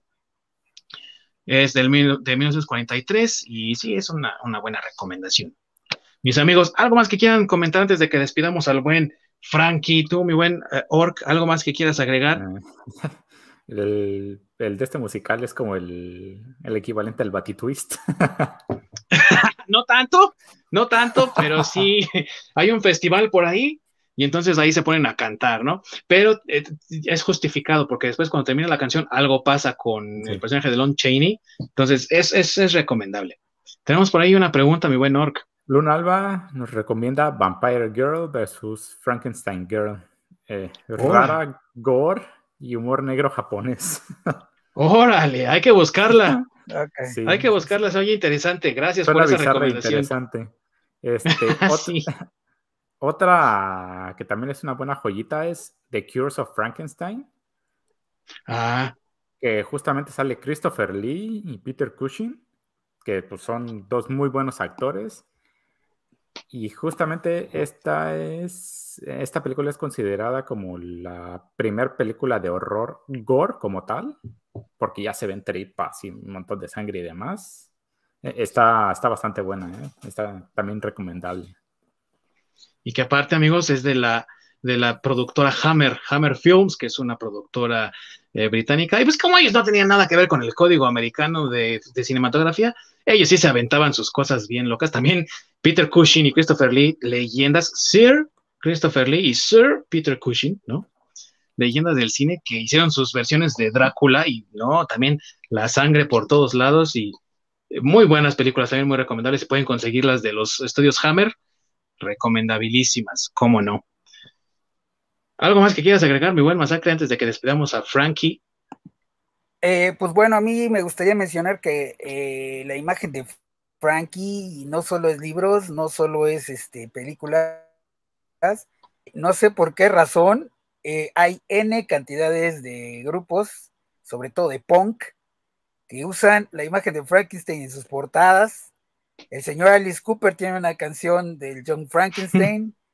Eh, digo, o sea, también Frankenstein ha sido influencia para muchas cosas del tema musical. La imagen de, eh, Boris Karloff como Frankenstein, sobre todo la de su rostro, la, primera vez que se ve, eh, ha estado en, muchas portadas, camisetas, bueno, o sea, Frankenstein creo que va más por el, ese lado del, del, look, ¿no? Del look de terror.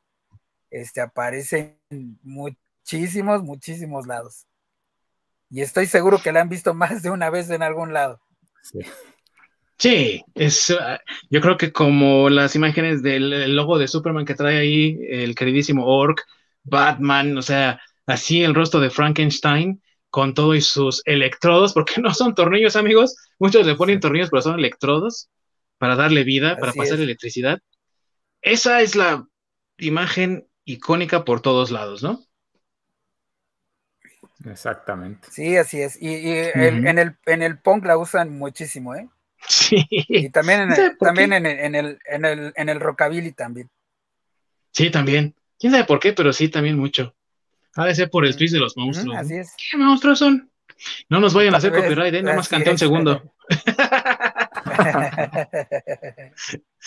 Vamos a despedir entonces a nuestro queridísimo Frankenstein y a Boris Karloff en esta actuación que le dio la catapulta para la fama.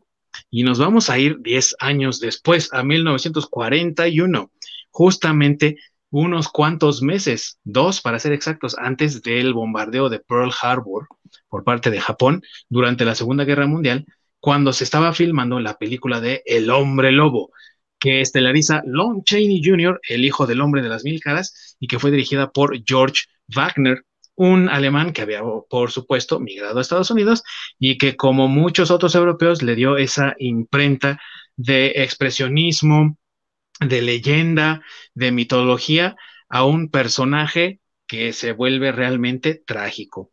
El guion fue de un eh, francés escapando de la, igualmente de la Europa nazi, porque era un judío, llamado Kurt Siodmak, que trató de, incluso de imprimirle un poco de esa digámoslo, de esa temática de el marcado por el destino y el rechazado, ¿no? Que es la, estrella del pentagrama que aparece en todas las que son víctimas del hombre lobo. Y es precisamente la película El hombre lobo de 1941 que cuenta la historia de un hijo de un inglés llamado...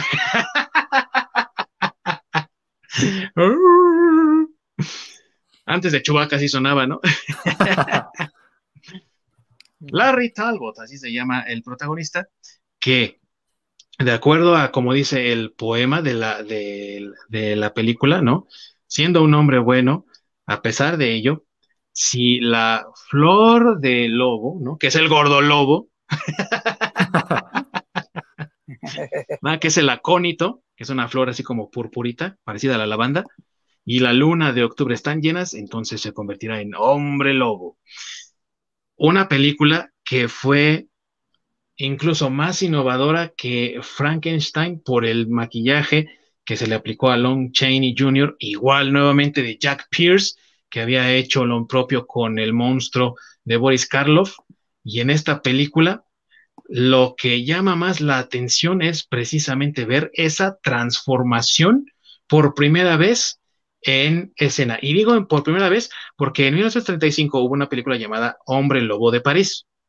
Pero hagan de cuenta que el, personaje se va, se va transformando mientras va caminando y pasa por detrás de una columna y ya, es, ya está más transformado. Otra columna y ya viene más transformado, ¿no? Un truco de cámara. Pero con esta de Lon Chaney vemos por primera vez en, en secuencia la transformación en los pies del actor que se van haciendo más peludos y transformándose en, en estas patas de animal, ¿no? ¿Tú qué piensas de esta película, mi querido Masacre? ¿Ya la has visto? ¿Si te gusta, no te gusta? ¿Qué piensas de ella? Pues sí la he visto siguiendo el, tema este de los monstruos clásicos, pues sí, porque también cultura general, aunque no es mi favorita.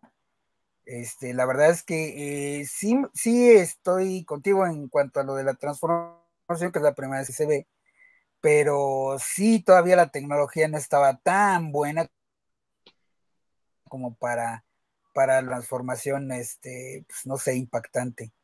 Eh, de hecho, pues digo, es, muy famosa la escena donde se le transforma la cara de hombre lobo y, pues ahora te das cuenta que es como una simple superposición de, el actor ya maquillado y antes de, estar maquillado, ¿no? O sea, todavía no llegábamos a ese nivel, este, pero lo que me gusta es que también sale Bela Lugosi, ¿no? o sea, ahí en esa película. Como Bela. Bela Lugosi, así es como Vela, es el, gitano que conoce este eh, el hombre lobo en, cuando va a, Escocia.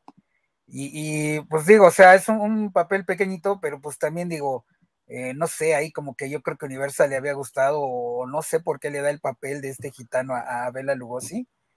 Y este, y bueno, eso, eso es de las partes, bueno, de, de lo que me gusta de esa película, ¿no? Que ya ahí ya se ve que ya Universal le habían funcionado las cosas y trata de darle como una continuidad, ¿no? Como un, mismo universo, si quieres verlo este, de, esa forma. Entonces, esto es, eso es lo que me gusta de, esa película. Este, también me gusta que, pues bueno, la historia realmente no está basada en ningún libro como es Dracula o como que, ambas son, son un libro. Eh, la historia del hombre lobo en realidad no está basada en ningún libro, es, es puro folclore.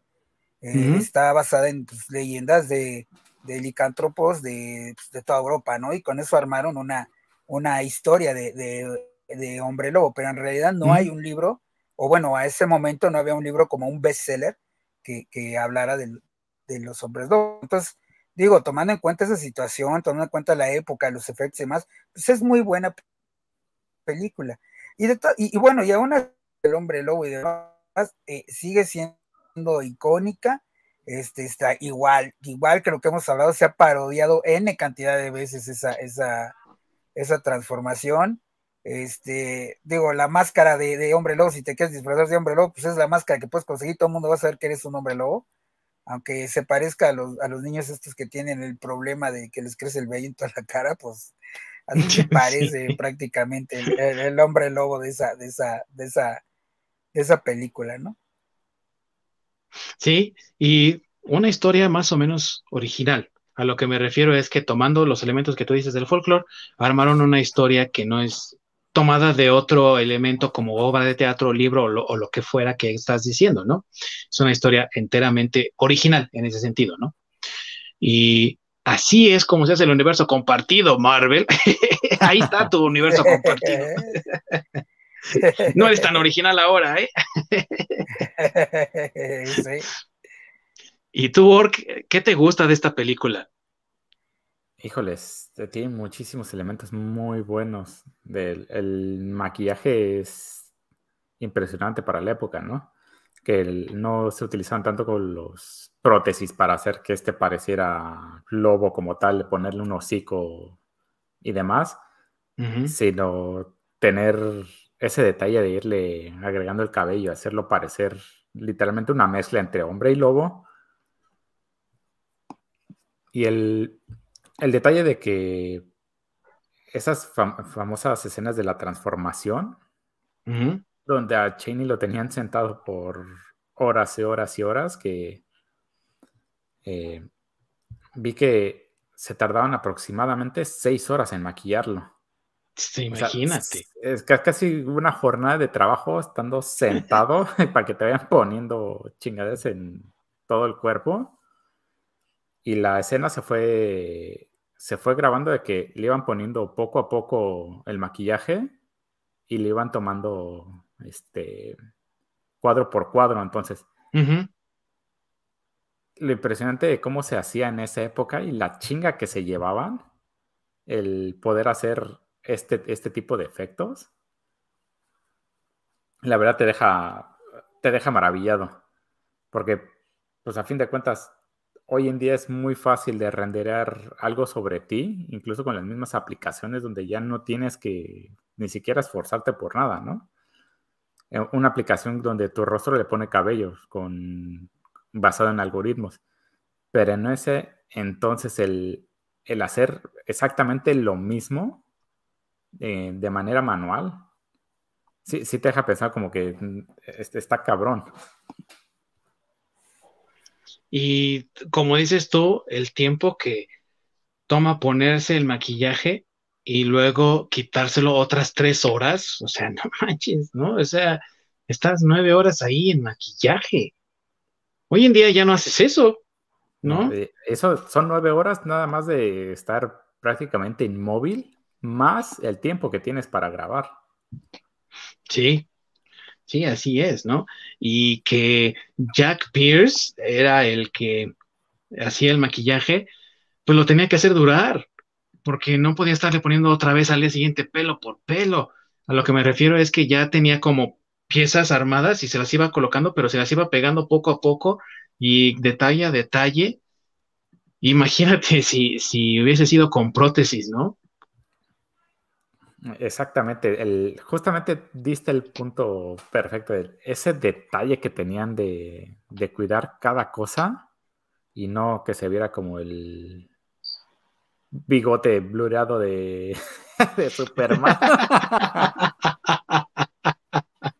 No tenemos nada en contra de Henry Cavill, él nos está viendo seguramente. No, es, cosa del estudio y los defectos especiales que le, le aplicaron el de Doctor Chunga.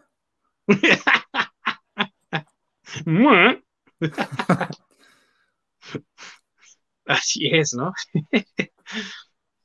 y ahí es cuando nos damos cuenta. Sí, a lo mejor hay CGI ahora y tenemos esta cosa del motion capture, ¿no? Eh, pones a un cuate con un traje especial, capturas sus movimientos y ya nada más los conviertes en bestia. Pero incluso eso tiene sus fallas y yo creo que nada supera a los, a los props, ¿no? Como se les llamaba entonces, que era esto físico que ayudaba a la interpretación del, personaje, ¿no? Y que es enteramente Lon Chaney, no es una computadora, no es un algoritmo, como dices tú, es Lon Chaney haciendo las cosas él, ¿no? Incluso los, sonidos de lobo que sea de eh, son de él, no es un efecto de sonido, es él. sí, sí. Sí. Y, también mencionar que, para la época había una, pues no sé cómo llamarlo, una ley tal vez, o no, sé cómo mencionarlo, pero bueno, el chiste es que había cierto tipo de censura para algunas escenas. O sea, por ejemplo, eh, el hombre lobo no podía ser demasiado bestia. En pocas palabras decía esa censura, ¿no? Entonces no había cosas que tuvieron que cortar en la época porque pues, se les hacía demasiado este, bestia la actuación, o porque también digo, hablando de la transformación, este, que como dicen es muy buena para la época. Eh, también había una ley que no podía, o bueno, esa parte de esa censura decía que no se podía convertir directamente, o no podían mostrar directamente la conversión de, hombre a lobo. Entonces, ahorita suena bastante tonto, pero pues es lo que pasó, o sea, eh, varias escenas las tuvieron que cortar de ahí porque este, eh, pues porque violaban este, esta, esta censura, ¿no? Sí, por eso nada más se veían sus pies en la transformación para Ahora sí que ir alrededor de la censura. O, ¿No? Ah, o la cara, o la cara nada más. así es. Y censura misma de la que hemos estado hablando, que empezó en 1934 a raíz también de las películas de terror que ya había habido antes, porque incluso Frankenstein fue considerada una película inmoral. Entonces dijeron todos, bueno, ya estamos tratando de hacer algo para ah, censurar las películas, vamos a acelerarlo. Entonces en el 34 meten la censura y pues ya para esta película del 41 pues ya estaba tan implementada que tenían que buscar formas de ir como alrededor de ella, ¿no? Y decir, ok, vamos a hacer esto, vamos a cambiar así, vamos a modificarle acá. Y aún así es una película, digámoslo así, violenta. Hay una escena perdida por ahí donde ya después de la mordida de Bella, ¿no? Que es el lobo que transforma a Larry Talbot, eh, Lon Chaney en el papel de Larry Talbot se pelea con un oso. Pero, pero no está incluida la escena porque no estaba ah, completa, porque el oso no quería pelearse y se fue huyendo. Pobrecito. Tú, mi buen masacre, eh, ¿tienes alguna escena favorita de esta película, a pesar de que no sea la que más te gusta?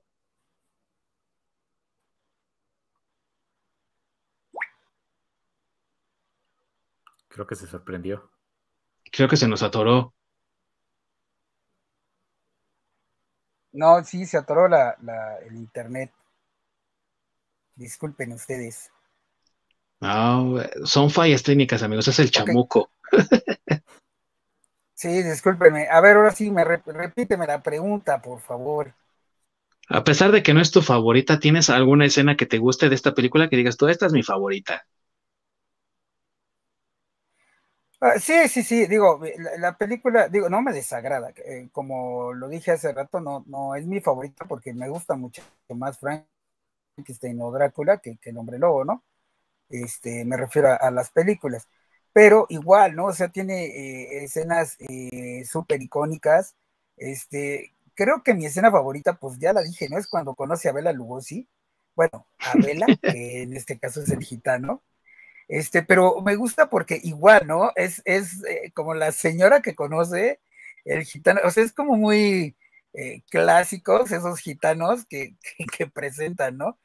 podría ser la misma gitana que adivina este, la, la esfera de, de, cristal en Los Simpson, podría ser este, cualquiera de esos gitanos, ¿no? O sea, es, eh, vuelvo a lo mismo, es el mismo, el mismo este, campamento gitano que hemos visto en N cantidad de, de, este, de, películas, caricaturas, series, o sea, este, eh, creo que esa es, esa es mi escena favorita, ¿no? Y aparte cuando que le ve la mano ahí de la marca de lobo, pero es como que no le quieren decir que es la marca de lobo.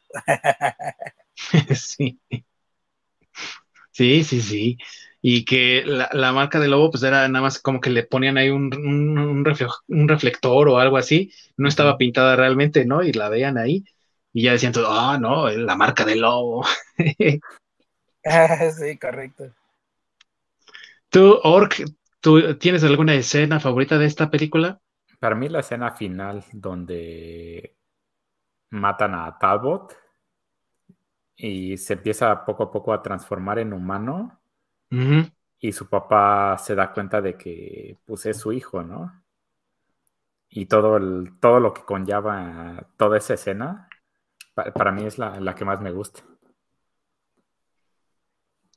Fíjate que esa, esa escena eh, también tiene mucho más peso, más poder por la presencia de la, de la gitana que dice masacre, ¿no? De Maliba, ¿no? Maliba que llega y le dice, ahora, ya, ahora sí vas a encontrar la paz, hijo. Porque cabe mencionar que Vela, ¿no? Vela Lugosi era el hijo de Maliba y era lobo, él muerde a Talbot y entonces cuando Talbot se da cuenta de que tiene la maldición del hombre lobo, va con ella, ¿no? Y ella le dice, es que solamente algo de plata te podrá matar. Y entonces como que hace conexión con ella y al final ella es la que le da como los últimos, la, paz, ¿no? Para que pueda descansar por fin.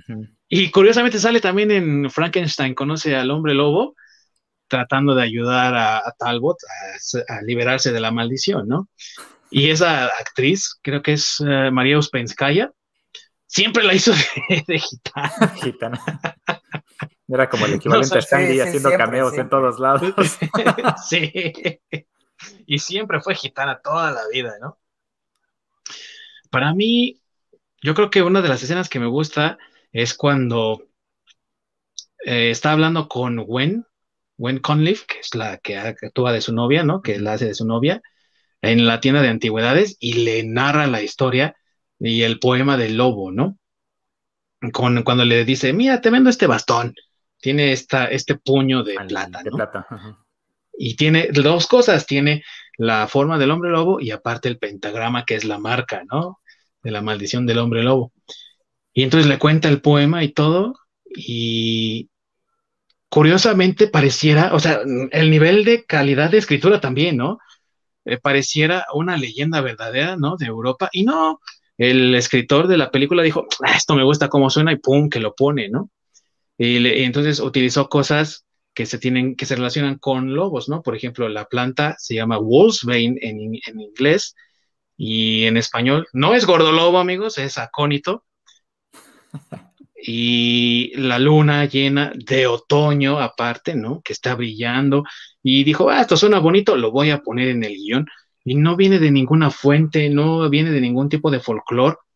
La licantropía no, no se genera por luna llena, ni mucho menos. Todo eso que ahora ya nosotros asociamos tanto con los hombres lobo, fue introducido por primera vez en esta película y por este escritor, ¿no? Entonces, ese tipo de detalles son los que alcanzas a ver, pues obviamente cuando la chica le cuenta la historia ahí en, el, en, la tienda y curiosamente cuando va pasando, ahí en la, en la pared opuesta a él, hay un letrero de un anuncio de alguien que está vendiendo productos y se llama Sane Man, ¿no? Que Sane Man en inglés sería hombre cuerdo. Y sí, ahí nadie está acuerdo, ¿no? O sea, el papá mata a su hijo porque está convertido en lobo, Vela está todo desquiciado, Maleva, todos están locos ahí.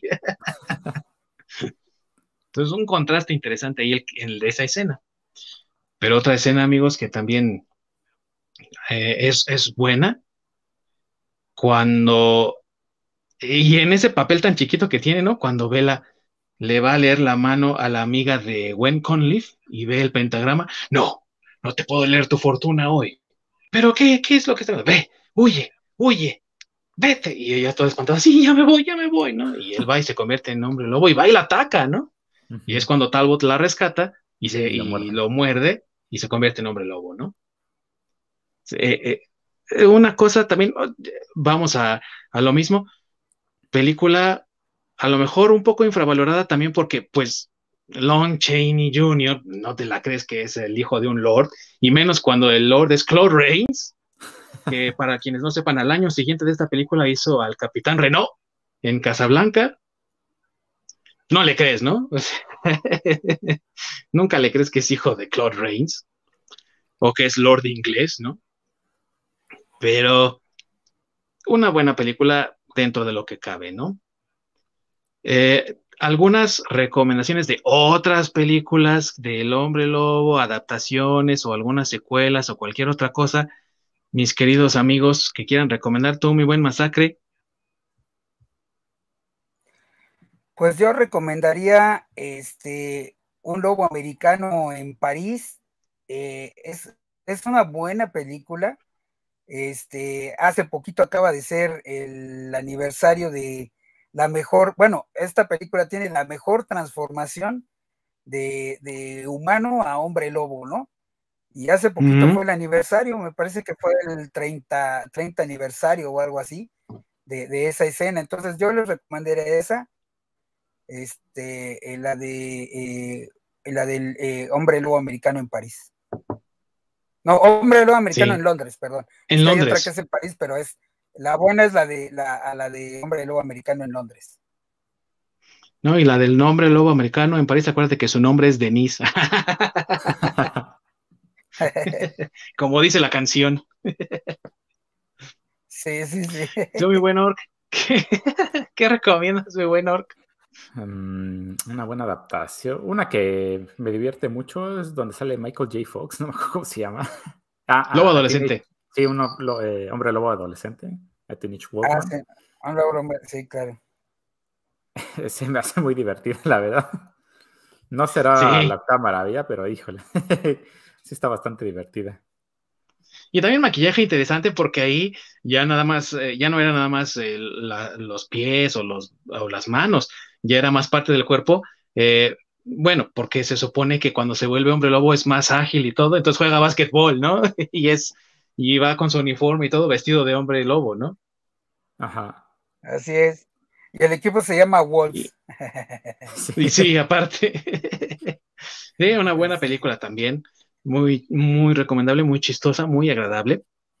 Y yo les quiero recomendar, amigos, a pesar de las posibles malas críticas que haya tenido, Muy buen Masacre y yo la fuimos a ver cuando se estrenó la, el remake de 2010 del Hombre Lobo. del Toro. Con Benicio, exactamente, el buen Benicio del Toro, que le da cierto aire a Lon Chaney. Creo que lo comentamos, la verdad ya no me acuerdo, mi buen masacre, ya unos cuantos ayeres de eso, pero eh, creo que lo comentamos. A mí me da la impresión de que sí, del Toro le da como ese aire a Lon Chaney, ¿no? O sea, los dos eran hombres, son hombres corpulentos, pero aparte en su rostro, algunas de sus expresiones y las facciones como de drama, de, dolor que está sufriendo. Y porque tiene también buenas actuaciones, sale eh, Elrond, ¿no? Hugo, Weaving, em, esta chica de Un lugar en silencio, se me fue acá su nombre, Emily Blunt, eh, Anthony Hopkins. O sea, tiene buenas actuaciones. Ahí lo malo de la película, donde yo pienso que flaquea un poco, es cuando se da el twist, ¿no? Creo que también lo comentamos en esa ocasión que eh, Anthony Hopkins hace a John, a John Talbot, y entonces ahí la rivalidad entre John Talbot y, y Lawrence Talbot, pues es porque por el secreto de Anthony Hopkins, ¿no? No les voy a hacer spoiler a nuestros amigos que no la han visto, véanla, juzguen por ustedes mismos.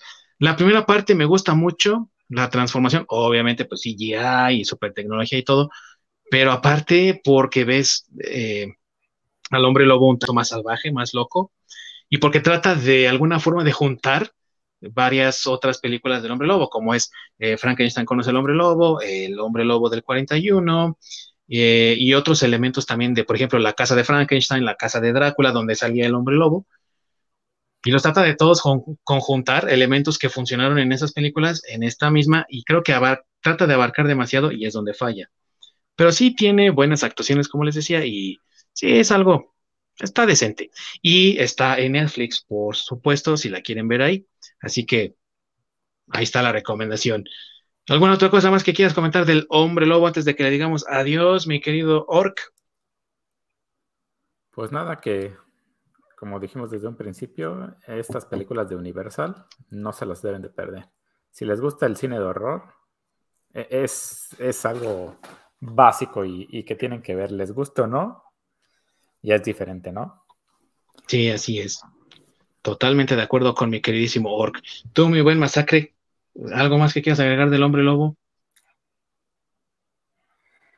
Pues igual, ¿no? También es un monstruo clásico. Este, él igual también aparece en muchas, este, eh, en muchas playeras, en muchas este, portadas de discos. Eh, es una mascota favorita de todos aquellos que les gustan los hot roads.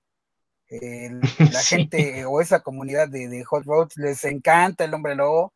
Este, al rockabilly también tienen incluso canciones, este, eh, ah, una, hay una muy buena de que se llama un lobo, un hombre lobo adolescente, lo cantan creo que los, eh, los Black Cats, me parece que son los que la cantan.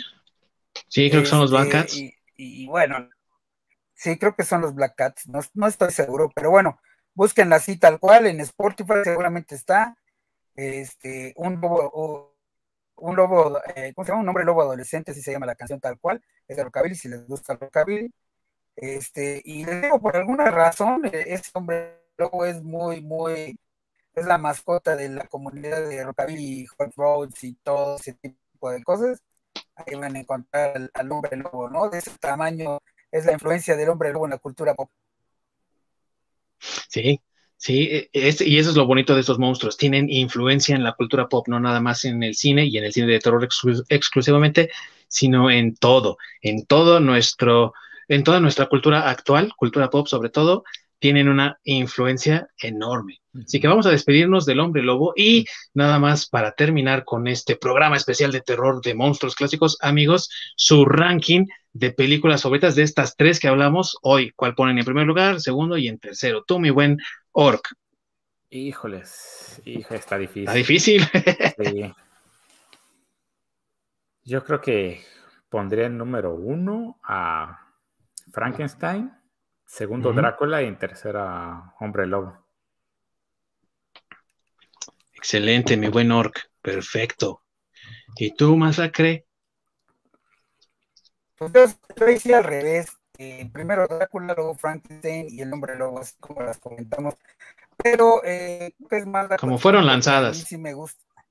Como fueron lanzadas, pero a mí sí por el, tema de que sí me agrada más eh, todo el tema de los vampiros, ¿no? Entonces creo que es más por eso que mi favorito es Drácula. Sí, Sí, por, tu predilección por el tema. Sí, hasta juegos de rol hay, ¿no? De vampiros y ya los mencionamos, el de Vampire de Mascot ah. y el de Werewolf. Sí. Así es. Sí, sí, sí. Híjole, amigos, pues. Y que por supuesto tengo el de, el de Vampire, ¿no? Pues como buen, como buen fan. Como buen fan, mi amigo. Como buen fan. Así es. ¿Cómo no fuiste y, No de los que brillan, solo quiero aclarar eso. sí, no de los que brillan, no, eso, esos no valen, amigos. Esos no valen. Primero véanse esos Son de, esos son de chocolate. Sí, esos son, son chafas, ¿no? Hagan de cuenta que fueron a comprar una de esas películas al mercado y le salió mala. le salió de De esas versiones piratas hechas en la India. Ándale, sí. Está difícil, amigos, la verdad, hacer un ranking de estas, porque son películas clásicas, porque son monstruos clásicos, porque son monstruos muy queridos. Pero yo diría que para mí, en primer lugar, estaría Frankenstein, por Boris Karloff y por el maquillaje también, y por los, los sets que pusieron eh, armados, son increíbles. Después pondría eh, Drácula, simplemente por Bela Lugosi. Y al último pondría El Hombre Lobo. Creo también porque ya para ese entonces los dueños originales de Universal ya los habían corrido por um, una serie de malos tratos financieros ahí con algunas películas. Entonces, como que cierto toque o cierta magia que ellos le imprimieron a las primeras películas de, este, de monstruos ya no estaba ahí. Entonces, es buena, pero creo que eh, se empieza a diluir un poco la magia ya a partir de los años 40 y bueno, en los años 50 pues ya no había nada, ¿no? Ya, ya no había nada de magia en lo absoluto. Pero las tres igual de recomendables y las tres son, como dice mi buen masacre, un must. ¿Y qué es un must? Es algo que tienes que ver, simplemente para hacer conversación, para impresionar a quien tú quieras, para conocer un poco más y sobre todo para entender de dónde vienen cosas como los monstruos más temibles de ese tipo de, cine slasher, ¿no? Con montones de sangre, montones de lunáticos. Pareciera que no tienen relación, pero algo tienen ahí, algo tienen ahí. Y precisamente de eso vamos a hablar la próxima semana, de los monstruos del cine slasher, que también marcaron una época y un cambio en la forma de contar historias de terror. Así que mis queridos amigos que nos ven, que nos escuchan, no se lo pierdan, va a estar muy bueno ese programa. Y con esto nos estamos despidiendo el día de hoy, queridos amigos. Muchas gracias por habernos acompañado.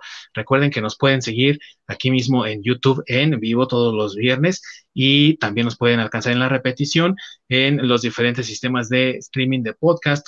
Uno de ellos es Spotify. Búsquenos ahí como desde el Nirvana y esperamos tenerlos aquí en vivo para escuchar y leer sus comentarios. Como siempre, mi queridísimo amigo compañero del alma, el buen Orc, y mi queridísimo amigo Masacre, que nos acompañaron hoy. Mi buen Orc, ¿cómo les decimos adiós aquí a nuestros amigos que nos ven, que nos escuchan? Exactamente. También nos acompañó mi queridísimo Masacre.